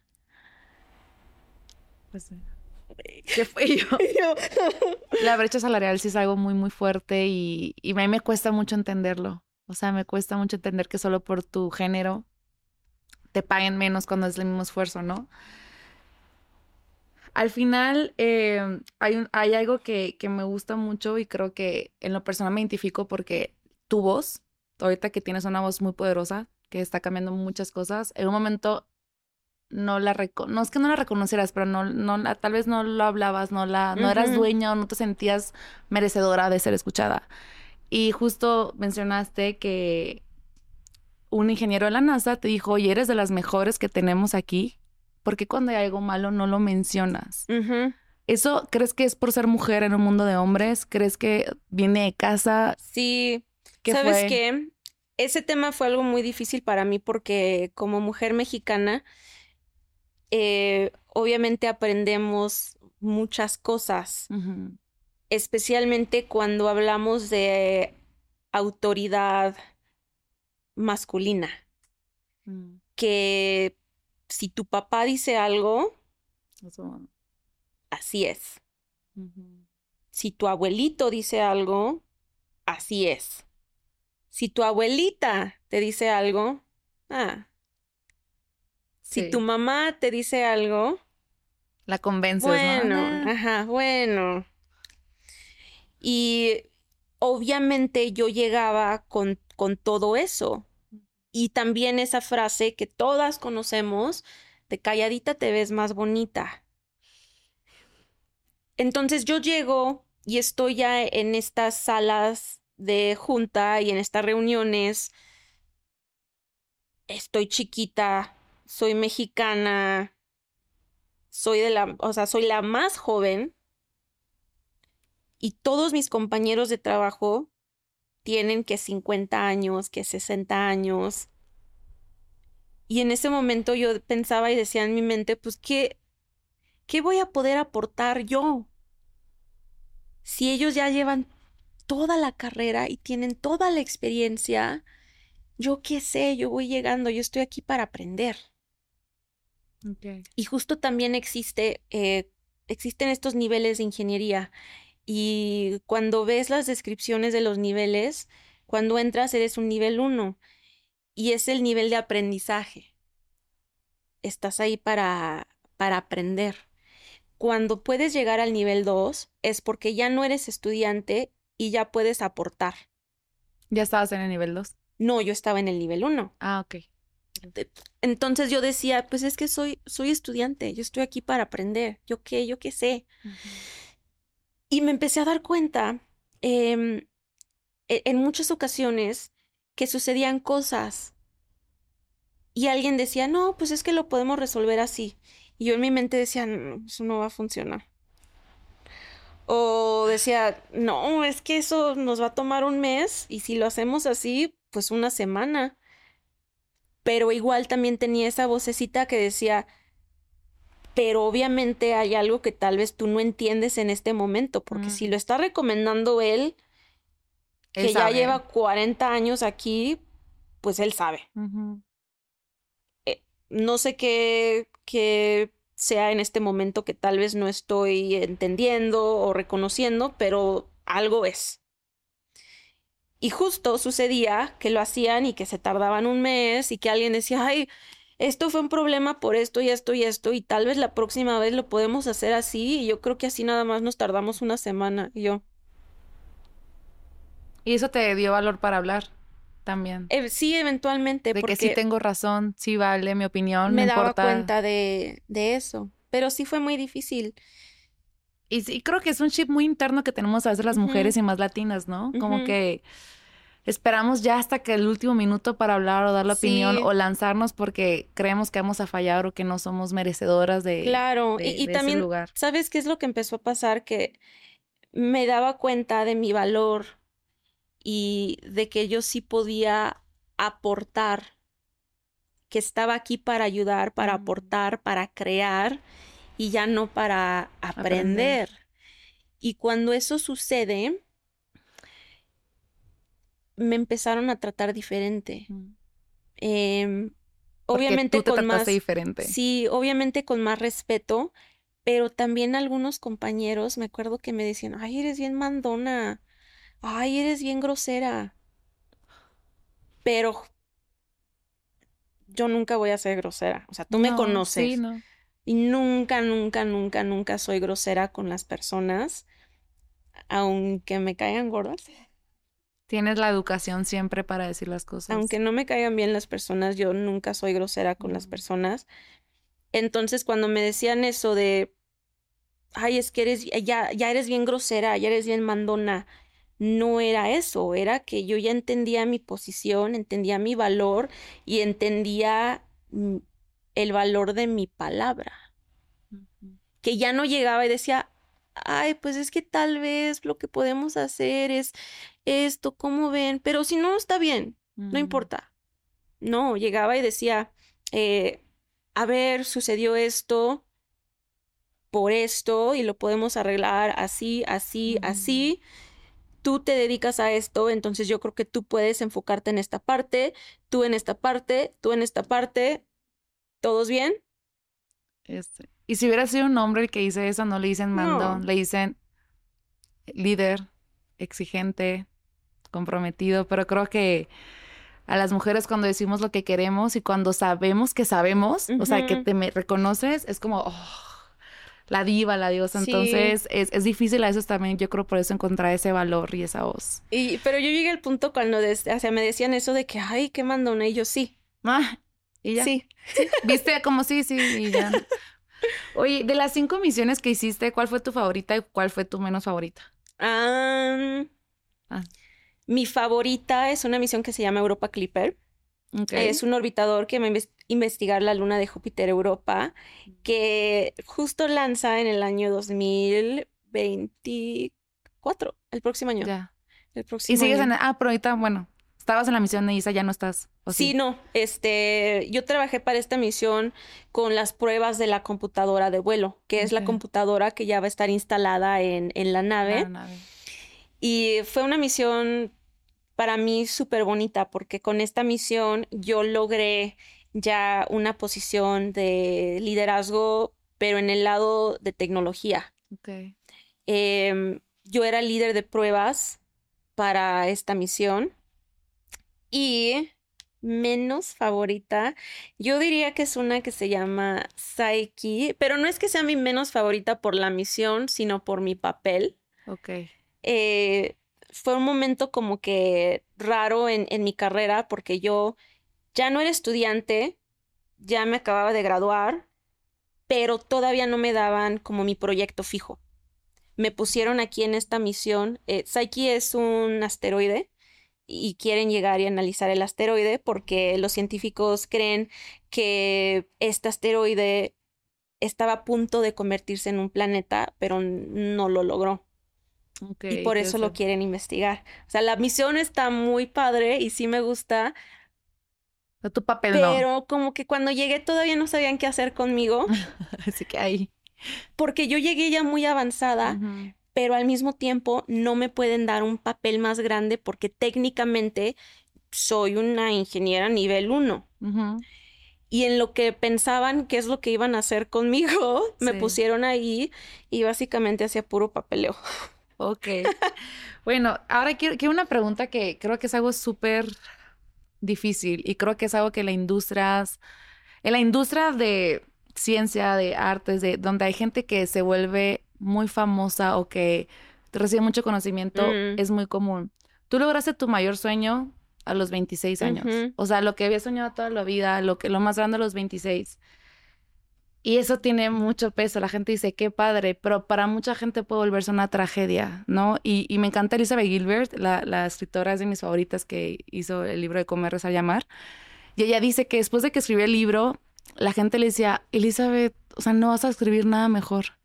No vas, esta, esta fue tu mejor obra de que disfruta el éxito porque no vas a poder volver a escribir algo tan bueno como esto, ¿no? Y ella cuenta cómo el mayor éxito de su vida le causó una de las mayores depresiones. Sí. ¿Cómo, ¿Cómo lidiaste con esto de hice y cumplí mi mayor sueño y ahora qué? ¿Y ahora qué? O que alguien te diga, es que ya no vas a, no te van a reconocer por nada más, o que supera ir al espacio, ¿no? O sea, que... Sí. ¿Cómo te afectó a nivel personal como mujer, como científica, en el ego también, un poco?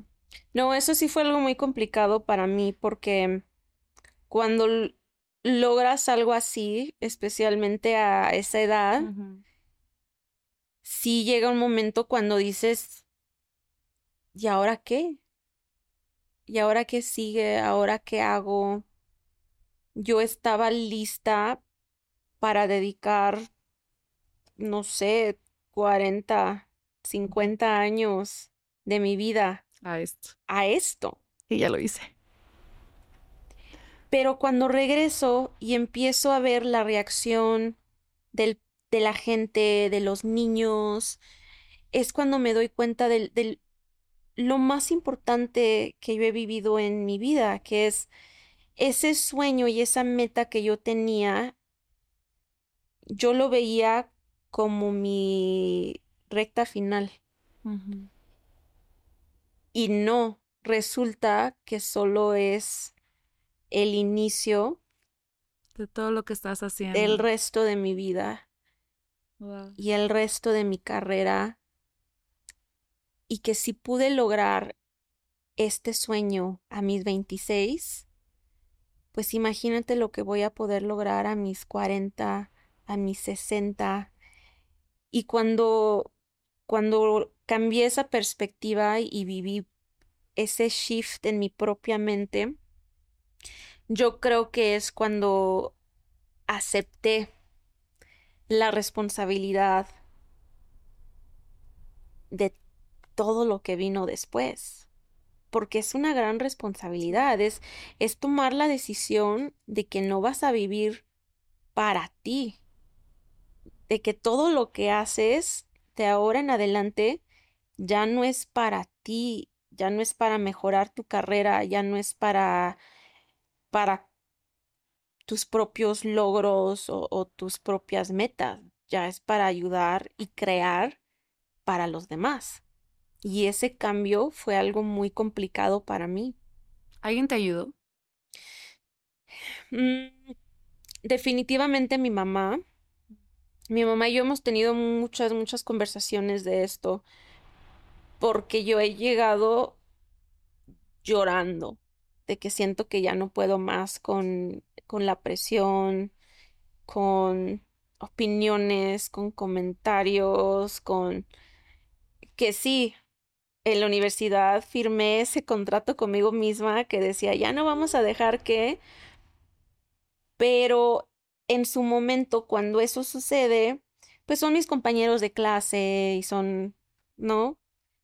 Y ahora en este momento son reporteros, Es el son mundo donde celebridades, son personas que tienen mucha, un impacto, ¿no? mucha, mucho poder en su voz. Y yo llegaba y le decía, es que ya, es que, es que yo ya quiero, o sea, voy a buscar un trabajo y quiero que nadie me vea y que nadie sepa nada de mí y pagar mi casa, pagar, o sea, pagar ahí lo necesario para mi vida y ya no quiero ser más. En ese momento yo sentía que ya no quería más, ya no quería ser más, ya no quería vivir más, porque sí es muy difícil. Y yo también entiendo que decir algo así es, es muy complicado, porque muchas personas ven todo lo que tú has vivido y dicen, pues qué mal agradecida, ¿no? Que, que pudo viajar al espacio, que está en portadas de revista, que está en anuncios de televisión y ahorita está aquí diciendo que no quiere nada, que ya se cansó la niña. Pero es que al final ese no era tu sueño. Tu sueño era ir al espacio y la ciencia. Y al final lo que pasó después fue una consecuencia que tiene cosas muy buenas también. Tu voz, lo que estás haciendo. Pero ¿por qué no valorar y no, no, no escuchar a la Katia adentro que dice, tengo miedo, yo no quiero, o sea, no era parte de tu, no estudiaste para estar, eh, eh, ser criticada o que los medios se pregunten. Entonces yo creo que en la actualidad el dolor es algo que hasta te lo tienes que merecer, ¿no? Es como tú no mereces sufrir, tú qué, tú no. Entonces, Ajá, eso es muy fuerte porque si la gente te está diciendo que no mereces sufrir, te la empiezas a creer. sí, Y es ese que sí, de que dolor- tú lo tienes todo, tú tienes todo, ¿por Sí. qué, por qué llorar? ¿Por qué decir? Porque soy humana, porque soy mujer, porque hay un duelo también a la Katia antes de Exacto. la vida que tuviste antes de. Sí, sí, y, y obviamente todo lo que yo he vivido es, o sea, nunca lo imaginé. Y es increíble poder pasar por las calles y entrar a una tienda y ahí estás tú en portada y volteas y ahí estás tú en anuncio. o sea, es increíble, es increíble, pero no es así de fácil. No es así de, fácil de que eh, tienes estas fotos increíbles y tienes este logro increíble y a todos les gusta y ahí queda. No, porque también tienes que vivir con esa reacción. ¿Sabes qué es lo que me ha pasado mucho y ha sido algo muy difícil? Eh, muchas personas de mi mismo medio, como de la misma industria espacial, que ven justo cosas así y dicen así de que, pues ya, ¿no? Ya.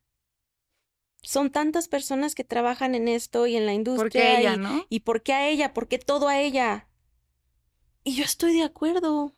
O sea, yo también quiero que ellos tengan eh, ese spotlight y, y que sientan esa luz, pero no lo vamos a lograr quitándole la luz a las personas que tal vez en este momento la tienen. Y por eso para mí ha sido muy importante compartir todo lo que estoy viviendo y abrir espacios para personas que, que no lo tienen. Em, pero sí, no, eh, ha sido algo muy complicado sentir que estás viviendo las etapas más bonitas de toda tu vida, pero al mismo tiempo las personas que tú esperarías que te, que te apoyarían y, y celebrarían los logros contigo son los primeros que no. Es muy duro. Y es muy difícil. Es muy difícil sentir que estás luchando tanto para ellos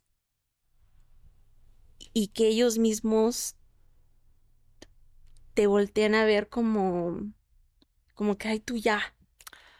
Y también yo creo que eso viene de la categorización que nos ponen. Yo te conocí en un llamado, estábamos en fotos, ¿no? Yo ya, o sea, justo acabas de ir al espacio creo que un mes antes. O sea, yo así de, ok. Porque ya te había visto como en, eh, justo en artículos y todo, eh, estábamos, llegué, o sea, nunca, como que nunca sabes con quién te va a tocar y te veo, eh, íbamos a empezar a filmar, no sé qué.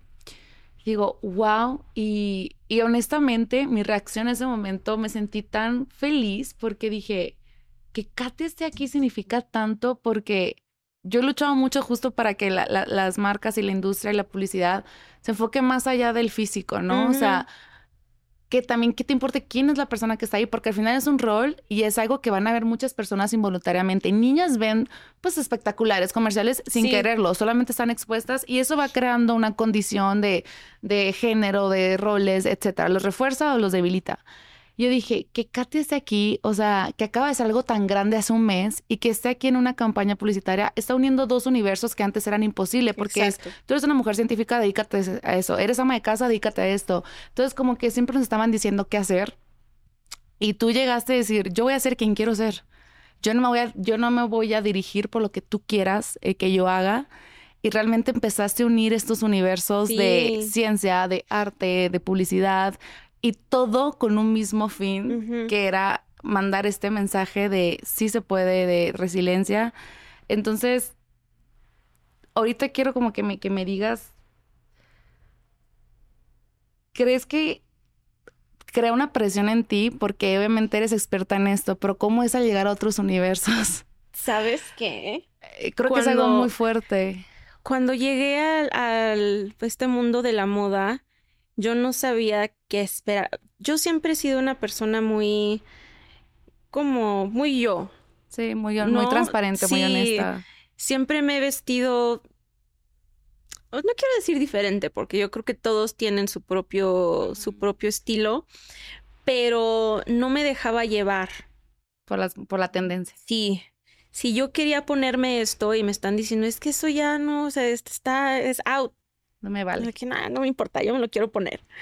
Eh, si me gusta un chaleco que, es para albañiles o si me gustan unas botas que es para, no sé, eh, trabajadores de barco, o sea, a mí me gusta y me los voy a poner y no me importa. Pero cuando llego a este mundo y justo llegué, mi primer llamado así de ese tipo fue ¿Cuándo nos conocimos? cuando nos conocimos, fue mi primera vez. Y no se notó, ¿eh? Y- Ay, gracias. Y yo me acuerdo que yo me moría de nervios y de miedo. Y cuando te vi por primera vez, tú estabas en el, el tráiler de maquillaje Ajá. y tú, a ti ya te estaban maquillando, creo que llevas a la mitad. Y llegué yo, y te acuerdas que era bien temprano, eran como Sí. las seis de la mañana, no sé qué. Llegué y tú estabas aquí risa y risa con los maquillistas y así te veía que tú ya te sentías muy cómoda, muy relajada. Y yo llegué y estaba así de que no sé qué hacer, no sé qué decir. Es muy duro. El primer día yo, yo, yo lloraba. Sí. Yo lloré un año entero las- un día antes de los nervios. Sí. Pero igual te presentas, no puedes Ajá, renunciar. ajá. Y me acuerdo que me daba mucho miedo porque yo veía que tú estabas hablando con tu maquillista eh, y con el mío. Es mi, honestamente, es mi etapa favorita del trabajo. Sí, y ahora también es la mía, pero me daba tanto miedo. Yo me quedé callada toda la, no sé cuánto fue, como to- una hora. Yo me quedé callada, me maquillaron y tú platique y platique con los, con los tres. Y yo ahí nada más de que... Entonces sí me dio un poquito miedo como ver esa seguridad en ti. Em, y ya salimos y empezamos lo de las fotos. Y me acuerdo que empezamos a platicar y estabas tan emocionada y me diste unos tips y ahí andábamos este en eso de las fotos. Y eso fue algo muy bonito para mí porque yo no sabía qué esperar y tampoco sabía qué esperar eh, pues de las personas que iban a estar también en la campaña conmigo. Entonces, pues sí, yo, yo me acuerdo que me sentí muy agradecida en ese momento, pues contigo, con tu equipo. yo no sabía esto, ¿eh? Yo no sabía que era tu, o sea, Sí, no, yo no sabía nada, pero sabes que justo también eso, hablando del tema de la preparación, Tomaste después, cursos. después de ese día, yo me sentí tan incómoda Mm, em, cuando tuvimos que hacer las fotos individuales sí. y te ponen a ti sola con un equipo de 10 personas y básicamente te dicen, muévete. Claro. Eh, Haz lo tuyo, así. Sí, Uno se congela, se queda así. sí. Es muy duro, sí. Y me daba tanta pena. Y después de eso llegué, llegué al hotel y dije, no, eso no vuelve a pasar. Y ese mismo día abrí YouTube y empecé a tomar clases de modelaje. Eh, contacté a Coco Rocha, que Ah, es la máster. Sí, supermodelo. Sí, sí, de que Contacté a Coco Rocha y me ofreció eh, su bootcamp sí. de modelaje. Tomé su bootcamp y tuve algunas sesiones después y me acuerdo que me decían los fotógrafos, pero ¿cómo es posible que tan natural? Y yo, no, estudié, me preparé porque no me iban a derrotar una vez más. Pero es justo eso también que es, es un trabajo. Es un trabajo y Es- tienes que prepararte. Las pasarelas, caminar en pasarela, Lo hicimos. sí. Lo hicimos. Y yo me acuerdo que me sentía más estresada, más ansiosa, esperando mi turno para la Que pasarela, cuando estás ahí. que cuando estaba sentada con mi cinturón Ay, no es cierto. para viajar al espacio. No es cierto. O sea, te Sí. daba más miedo la pasarela. Sí, mil veces más, mil veces más. Wow. Entonces, este, yo te admiro mucho. No. Es, es que es muy difícil. En ese momento, yo siempre fui una persona que no buscaba atención Mm, como en mi físico y en lo personal. Si yo iba a tener esa atención, yo quería, no sé, algún reconocimiento, eh, algún logro, diploma, títulos, reconocimiento de ese tipo.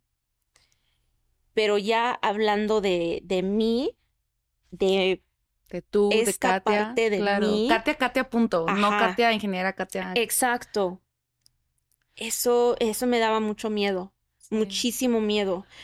Justo por eso de, de las máscaras, ¿no? Yo, yo sentía que en ese momento Estabas vulnerable. me quitaban ellos la máscara y yo estaba luchando y peleando conmigo misma para poder crear una nueva en ese momento, sin experiencia, sin saber qué hacer. Al mismo tiempo todos te están viendo y te están tomando foto y te están tomando video y te dicen, a ver, ahora entrevista, a ver, ahora ponte esto y camina hacia allá. ¿Crees que esto tenga que ver, o sea, obviamente va muy ligado con el autoestima, y yo desde mi experiencia personal, que, la, tenía una autoestima muy dañada, porque pues, obviamente por mi cuerpo era como escóndete, tápate, o sea, nunca quería ser centro de atención, era la nerd de la escuela. Cuando de pronto pasas de ese universo a este, de que estás enfrente, es una ansiedad y un miedo. Pero ¿crees que qué te pasó por tema de discriminación que sufriste? ¿Crees que eso realmente te afectó tanto que causó una herida que ahora cuando estás en el otro lado, que la gente que te discriminó desearía, ¿sabes? Aunque sea un poquito de esas experiencias. Yo siento que más bien fue esa idea que yo tenía desde niña, que justo yo nunca fui una niña así popular, nunca fui siempre, siempre, siempre nerd al 100. Y esa idea que yo tenía de mí creció conmigo mm. y la adopté y la acepté. Entonces llego a este medio y me ofrecen una portada, eh, me van a dar un reconocimiento de... Mujer del año. Mujer del año de una de las revistas más famosas de todo el mundo. Y estás literal con las celebridades y las personas que tú ves todos los días en la tele y que tú llevas toda la vida viendo y, no sé, como pensando algo de, de ellas que están hasta acá y llegas tú y te ponen con ellas, eso fue algo muy pesado para mí porque yo sentía que me encogía. Mm, te hacía chiquita. Sí, yo misma me hacía chiquita porque yo decía, no, es que las estrellas son ellas. Que llegas a la red carpet y mis primeras red carpets son, o sea, siento que ya hasta las bloqueé de mi memoria porque se sufre. Es que es horrible porque si no te reconocen, te ignoran por completo y si te toca llegar a ti, minutos antes de que llegue una super es lo más así de, de que ya me voy, ya me voy, perdón. Pero que, me llama mucho la atención porque todos te veíamos. Tú llegabas y era como llegó Katia. O sea, era como, o sea, también me acuerdo como sabes como de una admiración de todo lo que habías logrado y a veces todos te ven menos tú. Sí. O sea, tú no te estabas viendo, o sea, como, como esa mujer que todos tal estábamos viendo que merecía estar al lado de estas personas, ¿no? Y ¿Qué hiciste para verte? Ellas mismas a veces, para mí, o sea, eso fue súper raro que estas personas llegaban conmigo y me abrazaban y me decían, Katia, felicidades, te admiro. Y yo así de que, pero tú eres Alessandra Ambrosio. Claro, pero te estaba viendo. Sí, y me abrazó y me dio un beso y yo así de que, ¿Qué hiciste para verte? ¿Cambiaste algo o solamente crees que eventualmente fue sucediendo?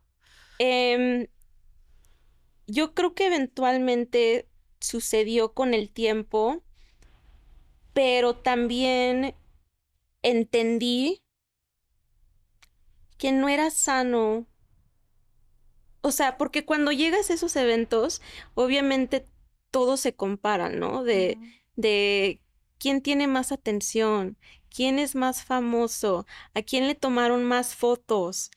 Y a veces entre estas personas, o sea, yo llegué a escuchar a algunas personas que iban con su equipo y decían, no, es que llegó bla, bla, bla, y le tomaron más fotos que a mí y le gritaron más que a mí. Y yo así de que... A mí no me tomaron nada. Sí, yo, o te las capas, ¿no? Sí, sí. Y yo tomé la decisión también ahí de que yo no quería convertirme en esa persona. Mm. Yo no quería convertirme en la persona que, que, que quiere ser el centro de atención. Yo siempre he querido ganarme mi lugar, especialmente pues el, el, el amor de la gente y, y yo nunca espero, no sé, como que yo no quiero ser ídolo de nadie, yo quiero ayudar a las personas. Y si me regalan un pedacito de su corazón porque los ayudé, eso es lo que quiero. Y fue entender esa parte, entender que no busco esos flashazos de, de las cámaras, más bien busco poder tocar, Corazón. sí, corazones. Y por eso lo haces, porque se siente. Pero cada que llego siento que me voy a Que morir. sí, se, se pone mejor. y lo estás haciendo, o sea, creo que has llegado y tocas corazones. Tienes una Barbie, Sí. o sea, y justo un dato muy curioso. La primera Barbie astronauta fue en el 65. algo así. Y la NASA no tenía mujeres astronautas. O sea, Barbie fue como la, o sea, sí, La hubo primera una Barbie- la astronauta. primera astronauta fue Barbie. Y me da mucho, pues son coincidencias de la vida, ¿no? Eso, fuiste la primera mexicana y, y ahora tienes tu Barbie. Entonces se, se me hacía como muy loco como ese dato. Y cómo al final puedes decir, ay, una Barbie, pero estás inspirando al final a niñas de que puedan tener como esa, mm, pues ese, ese, lo que hablábamos, ese rol y esa, ese margen de que sí puedo llegar a hacer eso. Ahora, quiero hablar de tu mamá. Eh, yo conocí a tu mamá y la he visto porque está contigo en los eventos más Sí. importantes. Y tu mamá es como un rayo de luz que, que está en la habitación, ¿no? Y la manera en la que te ve y la manera en la que cuando tú hablas está así, que yo sé que lo ha escuchado muchísimas Y se veces. emociona igual. Y siempre trae lentes porque dice que llora y no quiere que la Entonces ya cuando la veo, los lentes, señora. Eh, una vez mencionaste que, o sea, tu mamá fue mamá muy joven. Ujú. Eh, a, a tu hermanita, luego a ti, tu hermana y tu hermano. O sea, cuatro hijos, probablemente, o sea, una mujer ocupada al 100%. El que trabajaba, pues su papá era como, como los roles de antes, ¿no? Tu Sí, mamá quería claro. estudiar y no pudo. Y no la dejaron. no la- eso no me lo sé, ¿quién no la dejó estudiar? Primero su papá y luego mi papá. Tu papá.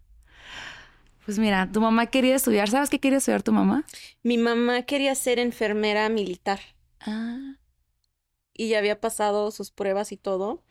Y mi mamá también tenía unas ofertas em, de una tía que tenía que trabajaba para una televisora muy importante para ser actriz de novelas.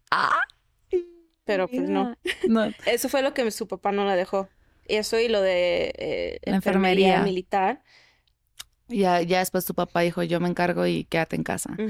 Mencionaste la importancia, o más bien reconociste y viste a todas las ancestras, todas las mujeres que están, tu mamá, tu abuela, tu bisabuela, que no, no tuvieron esa oportunidad de estudiar. No había opciones, era como, esto eres mujer, es tu rol, esto te toca, ¿no?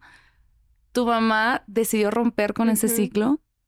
Tu mamá, cuando tú le decías que quería ser astronauta, ¿qué te decía? Tuve. Sí. Sí. Dale, o sea, tú puedes, creo que formó también ese trabajo en ti. Y ella rompió el ciclo contigo. Ujú. Y algo que se me hace sumamente hermoso es que tú estás rompiendo el ciclo con México. O sea, porque si lo vemos a grandes escalas, o sea, tu mamá dijo, yo no quiero que mi hija no tenga las opciones que, que- que yo quería. Y ahora tú hago este intro para hablar realmente de la fundación, de la reforma la constitución que estás haciendo, pero se me hace increíble porque México muchas veces nos han visto como el país de la diversión y ya, ¿no? O sea, como que no nos toman en serio en muchas áreas, mucho menos a mujeres. Sí. ¿Qué sientes? Uno, ¿qué sientes hacer este, que estás rompiendo ese ciclo, que hay una reforma que lleva tu nombre, que lleva esto, y, y como que quiero eh, que nos des esa luz, de que nos expliques eso. Primero de lo de la reforma, luego vamos con, con la fundación y todo este cambio, porque me lo habías dicho, el por qué México no podía tener una NASA, por ejemplo, ¿no? Sí, cuando sucede em, mi vuelo realmente yo no, no estaba así tan enterada del, del lado de la política en México, más allá de lo de una persona así normal. Sí, presidentes, diputados, leyes. Sí. Entonces empiezo a poner un poquito más de atención al por qué. ¿Por qué no tenemos una agencia espacial más fuerte? Que sí tenemos agencia espacial, pero es una agencia bebé. ¿Por qué no tenemos astronautas mexicanos? ¿Por qué no tenemos lanzamientos desde México? ¿Por qué no tenemos una industria espacial en México? Al menos eh, este lado de eh, como mano de obra, ¿no? Que es lo que pues más comúnmente sí existe aquí en México en, en las industrias de tecnología, es- son estos trabajos de mano de obra. Pero ni eso. Y yo de- decía, pero ¿por qué? ¿Qué está pasando? Obviamente, obviamente es algo, porque esta industria está viviendo un boom que si los que estamos aquí adentro lo vemos como algo que está a punto de explotar, y si las personas que no están en la industria se están dando cuenta, ¿cómo es posible que aquí en México no exista nada? Nada. Especialmente Sí. cuando nos ponemos a pensar en quiénes son nuestros vecinos. ¿Qué está sucediendo? Y cuando empecé a hablar con la Agencia Espacial Mexicana, porque tuvimos una primera reuniones poquito después del vuelo, me empezaron a platicar que en México no existe una infraestructura legal para poder abrirle las puertas a una industria espacial. Será ilegal abrir. No es Mm. que sea ilegal, es que no es legal. No está el permiso. Ajá, no existe el no existe permiso el permiso. Que es la que reforma te que. dan. Ajá. Si pides un permiso, no saben qué darte. Puede que, no sé, alguna persona invente algo, pero también fácilmente alguien más puede llegar y decir, pero a ver, eso no es constitucional. Claro, y lo tumban. Sí, que es la reforma. Ajá. Con esta reforma vamos a poder abrir las puertas a esta industria espacial, pero ya legalmente. Es, básicamente es la base para empezar a legislar y regular la industria. ¿Por qué no podemos lanzar un cohete desde México? Porque no existen los permisos para un centro de lanzamiento. No existen los permisos para regular este espacio aéreo Aéreo. más allá de los aviones. No existe esa infraestructura para poder controlar esas actividades y es por eso que no tenemos actividades. Y con esta reforma vamos a poder crear e- esa base legislativa necesaria y también eh, damos facultad al Congreso de la Unión para que puedan ya legislar sobre la materia, Claro. porque no nada más es la base ya, son todas las leyes que siguen después. Que se conectan. Que, que sean Claro. afectadas con todo esto. Claro. Fuiste al Senado. Sí. Fuiste al Senado. Fui al Congreso, fui al Al Senado, Senado. me dieron cinco minutos en cada uno y, y una vez más sentía que se te salió el se me corazón. salía el corazón. ¿Te, te sentiste escuchada al estar ahí frente? ¿Sabes qué? Eh, cuando entras en estos espacios, tal vez eh, algunas personas lo han visto en la televisión, que están como todos los diputados, así como abejitas, Sí. platicando Es por acá y por sí. allá, es enorme, pero no están todos sentados en su lugar, de que a ver quién sigue. Mm. Están ahí, pues trabajando, platicando o haciendo cosas por ahí.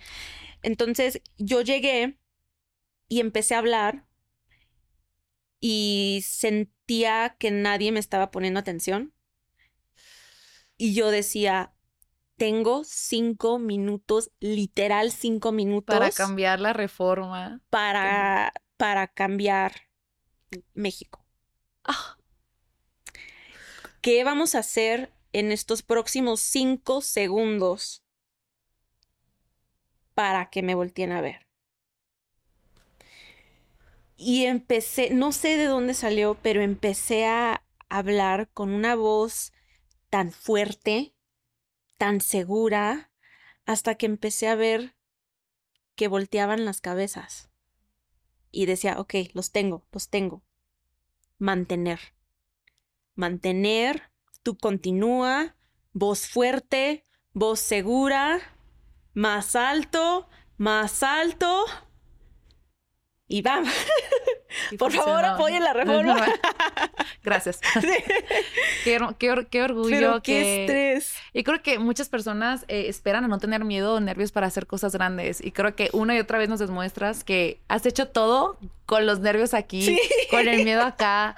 Y creo que eso es muy bonito, normalizar el miedo y normalizar esas inseguridades que, que nos dan, ¿no? Y ahorita, bueno, esa reforma ya está aprobada en el Congreso. Eh, todavía esperamos votación en el Senado.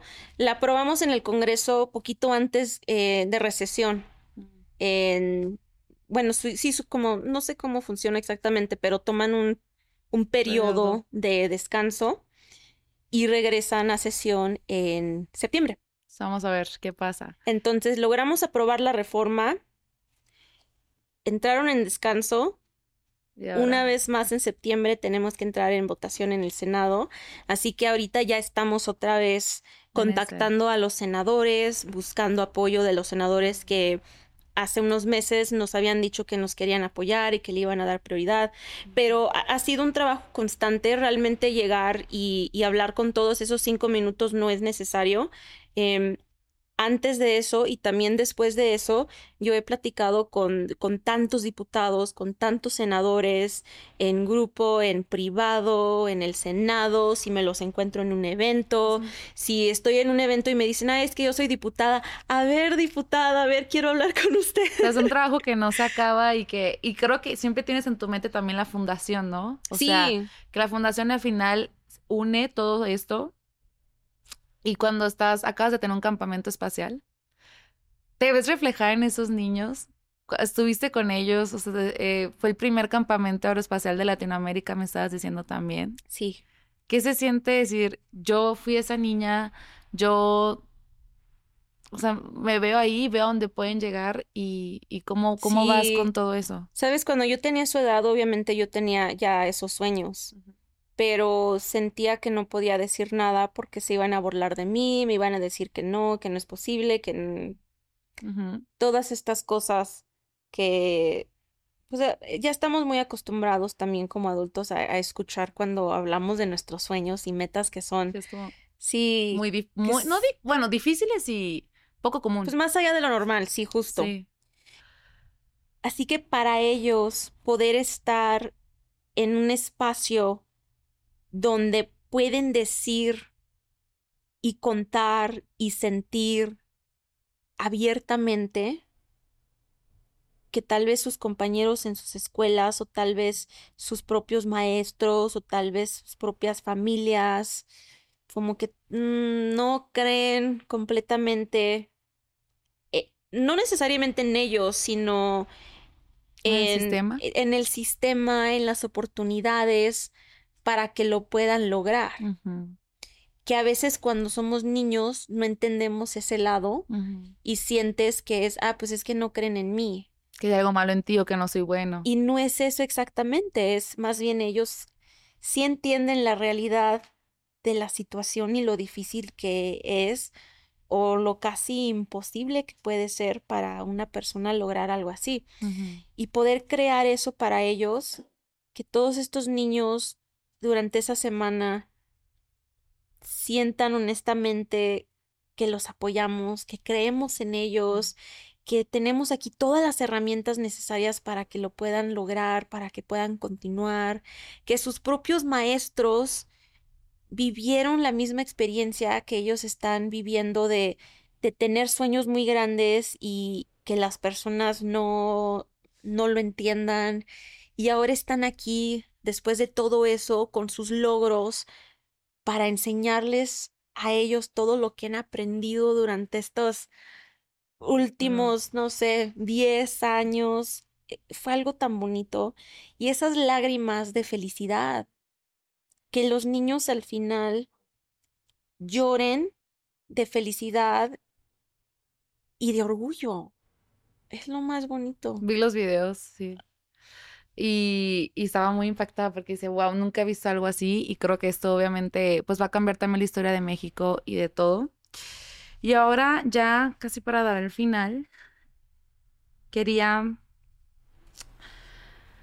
hablar de una cosa más que creo que es la deshumanización del éxito. Creo que obviamente hemos hablado de todo lo que has hecho, todo, pero sigue siendo una mujer, sigue siendo Katia, tienes un esposo, Nick, que te apoya en todo, tienes una madre, tienes hermanos.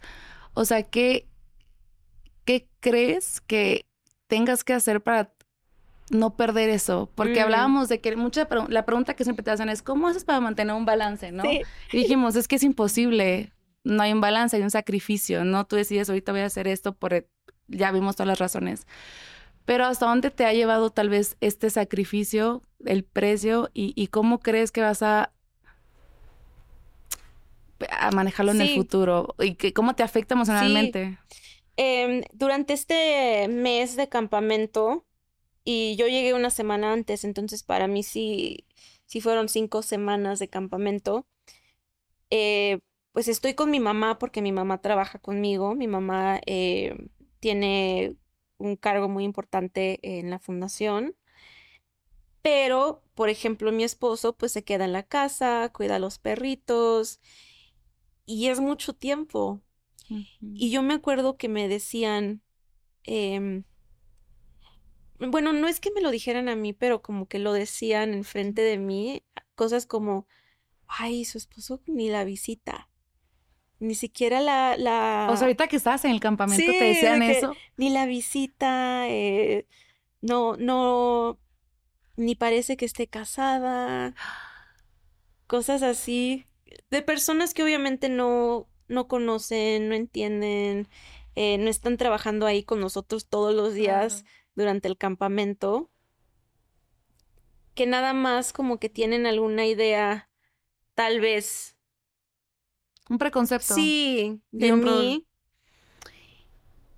Y yo me acuerdo que eso sí fue, escuchar esto sí fue muy pesado porque yo hablaba con él y le decía, ay, es que me dijeron esto y me dijeron eso.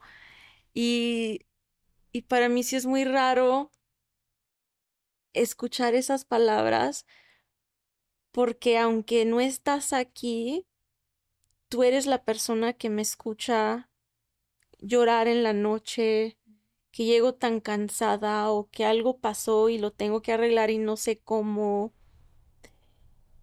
Y se me hace tan raro escuchar ese lado, ¿no? De, el lado de desde afuera, de que, ay, pues ni siquiera la viene a ver. Que ni tienen idea. Que no tienen ni, ni idea. Del apoyo emocional que necesitas y la carga y que él es el que está ahí para ti. Y sabes que también el apoyo necesario de que una persona que es tan importante para ti en tu vida diga, tú ve, hazlo, termínalo y yo estoy aquí. De que ni una vez me llamó y me dijo, ya te extraño, ya regrésate, o no, pues es que estoy batallando mucho con esto, mejor ya vente. Que eso también es algo muy pesado, que, que si lo sentía, claro. Te pega, claro. Pero nunca lo dijo porque él sabía lo importante que era este momento para mí y lo importante que era para mí sentir su apoyo.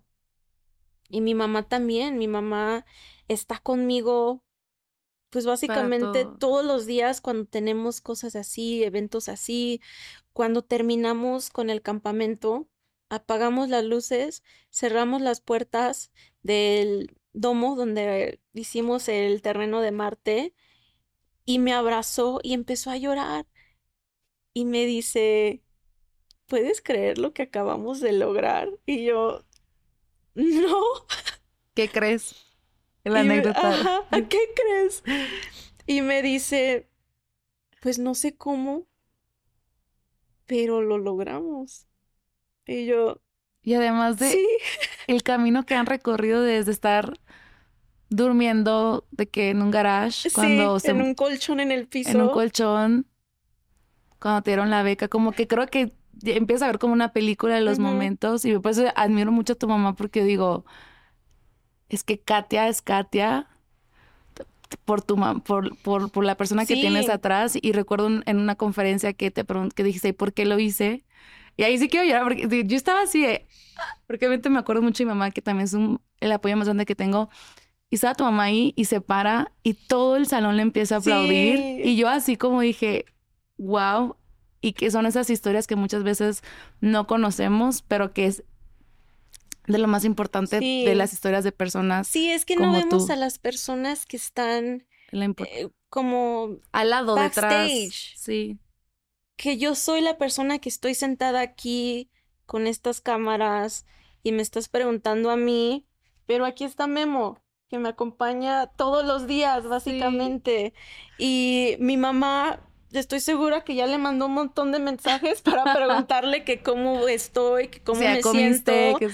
y, y, tenemos a Gio, mi RP, que te aseguro que en cuanto terminemos esto, se va a echar las no sé cuántas horas llevamos aquí, pero se va a echar todas las horas para revisar que no tenga un pelito aquí.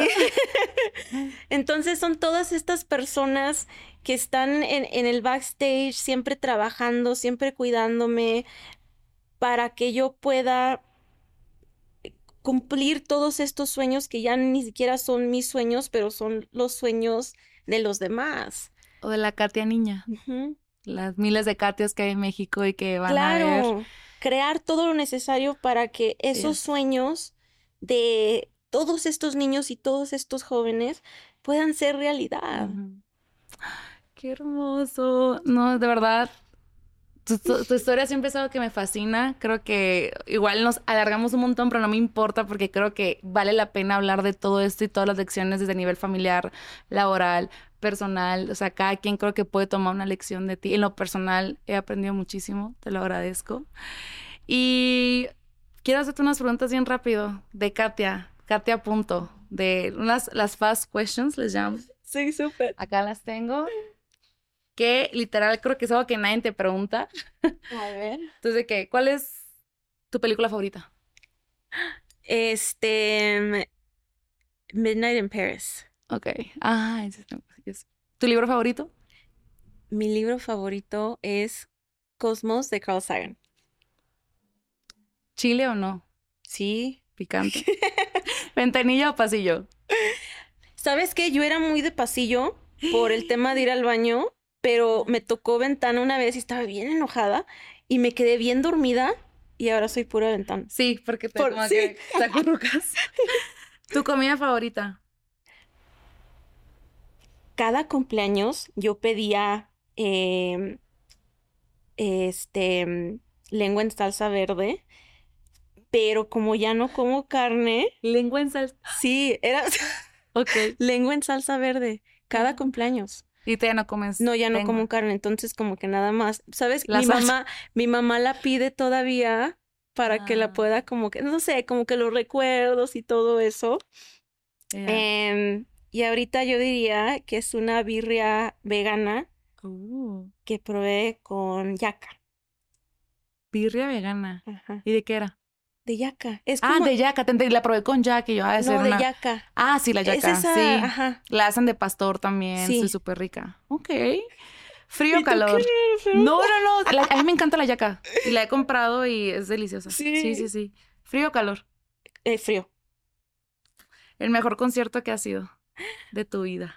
Sabes, yo no voy a muchos conciertos, pero puedo decir que cuando estaba en la secundaria, lloré y lloré y lloré y lloré para que me dejaran ir al concierto de los Jonas Brothers. Creo que hubo una etapa en la que todas estuvimos y como, como niña muy muy fan y aparte estábamos hasta arriba, hasta atrás. Mi hermana, mi hermano y yo, porque mi mamá no quería ir y mi papá menos. Entonces me mandaron con mis hermanos y yo ahí lloré de que chao. Es bonito, o sea, son recuerdos bonitos. Si pudieras llevar tres cosas a una isla, ¿cuáles serían? Mm, una isla. Lengua. Lengua en salsa, ¿verdad? La yaca.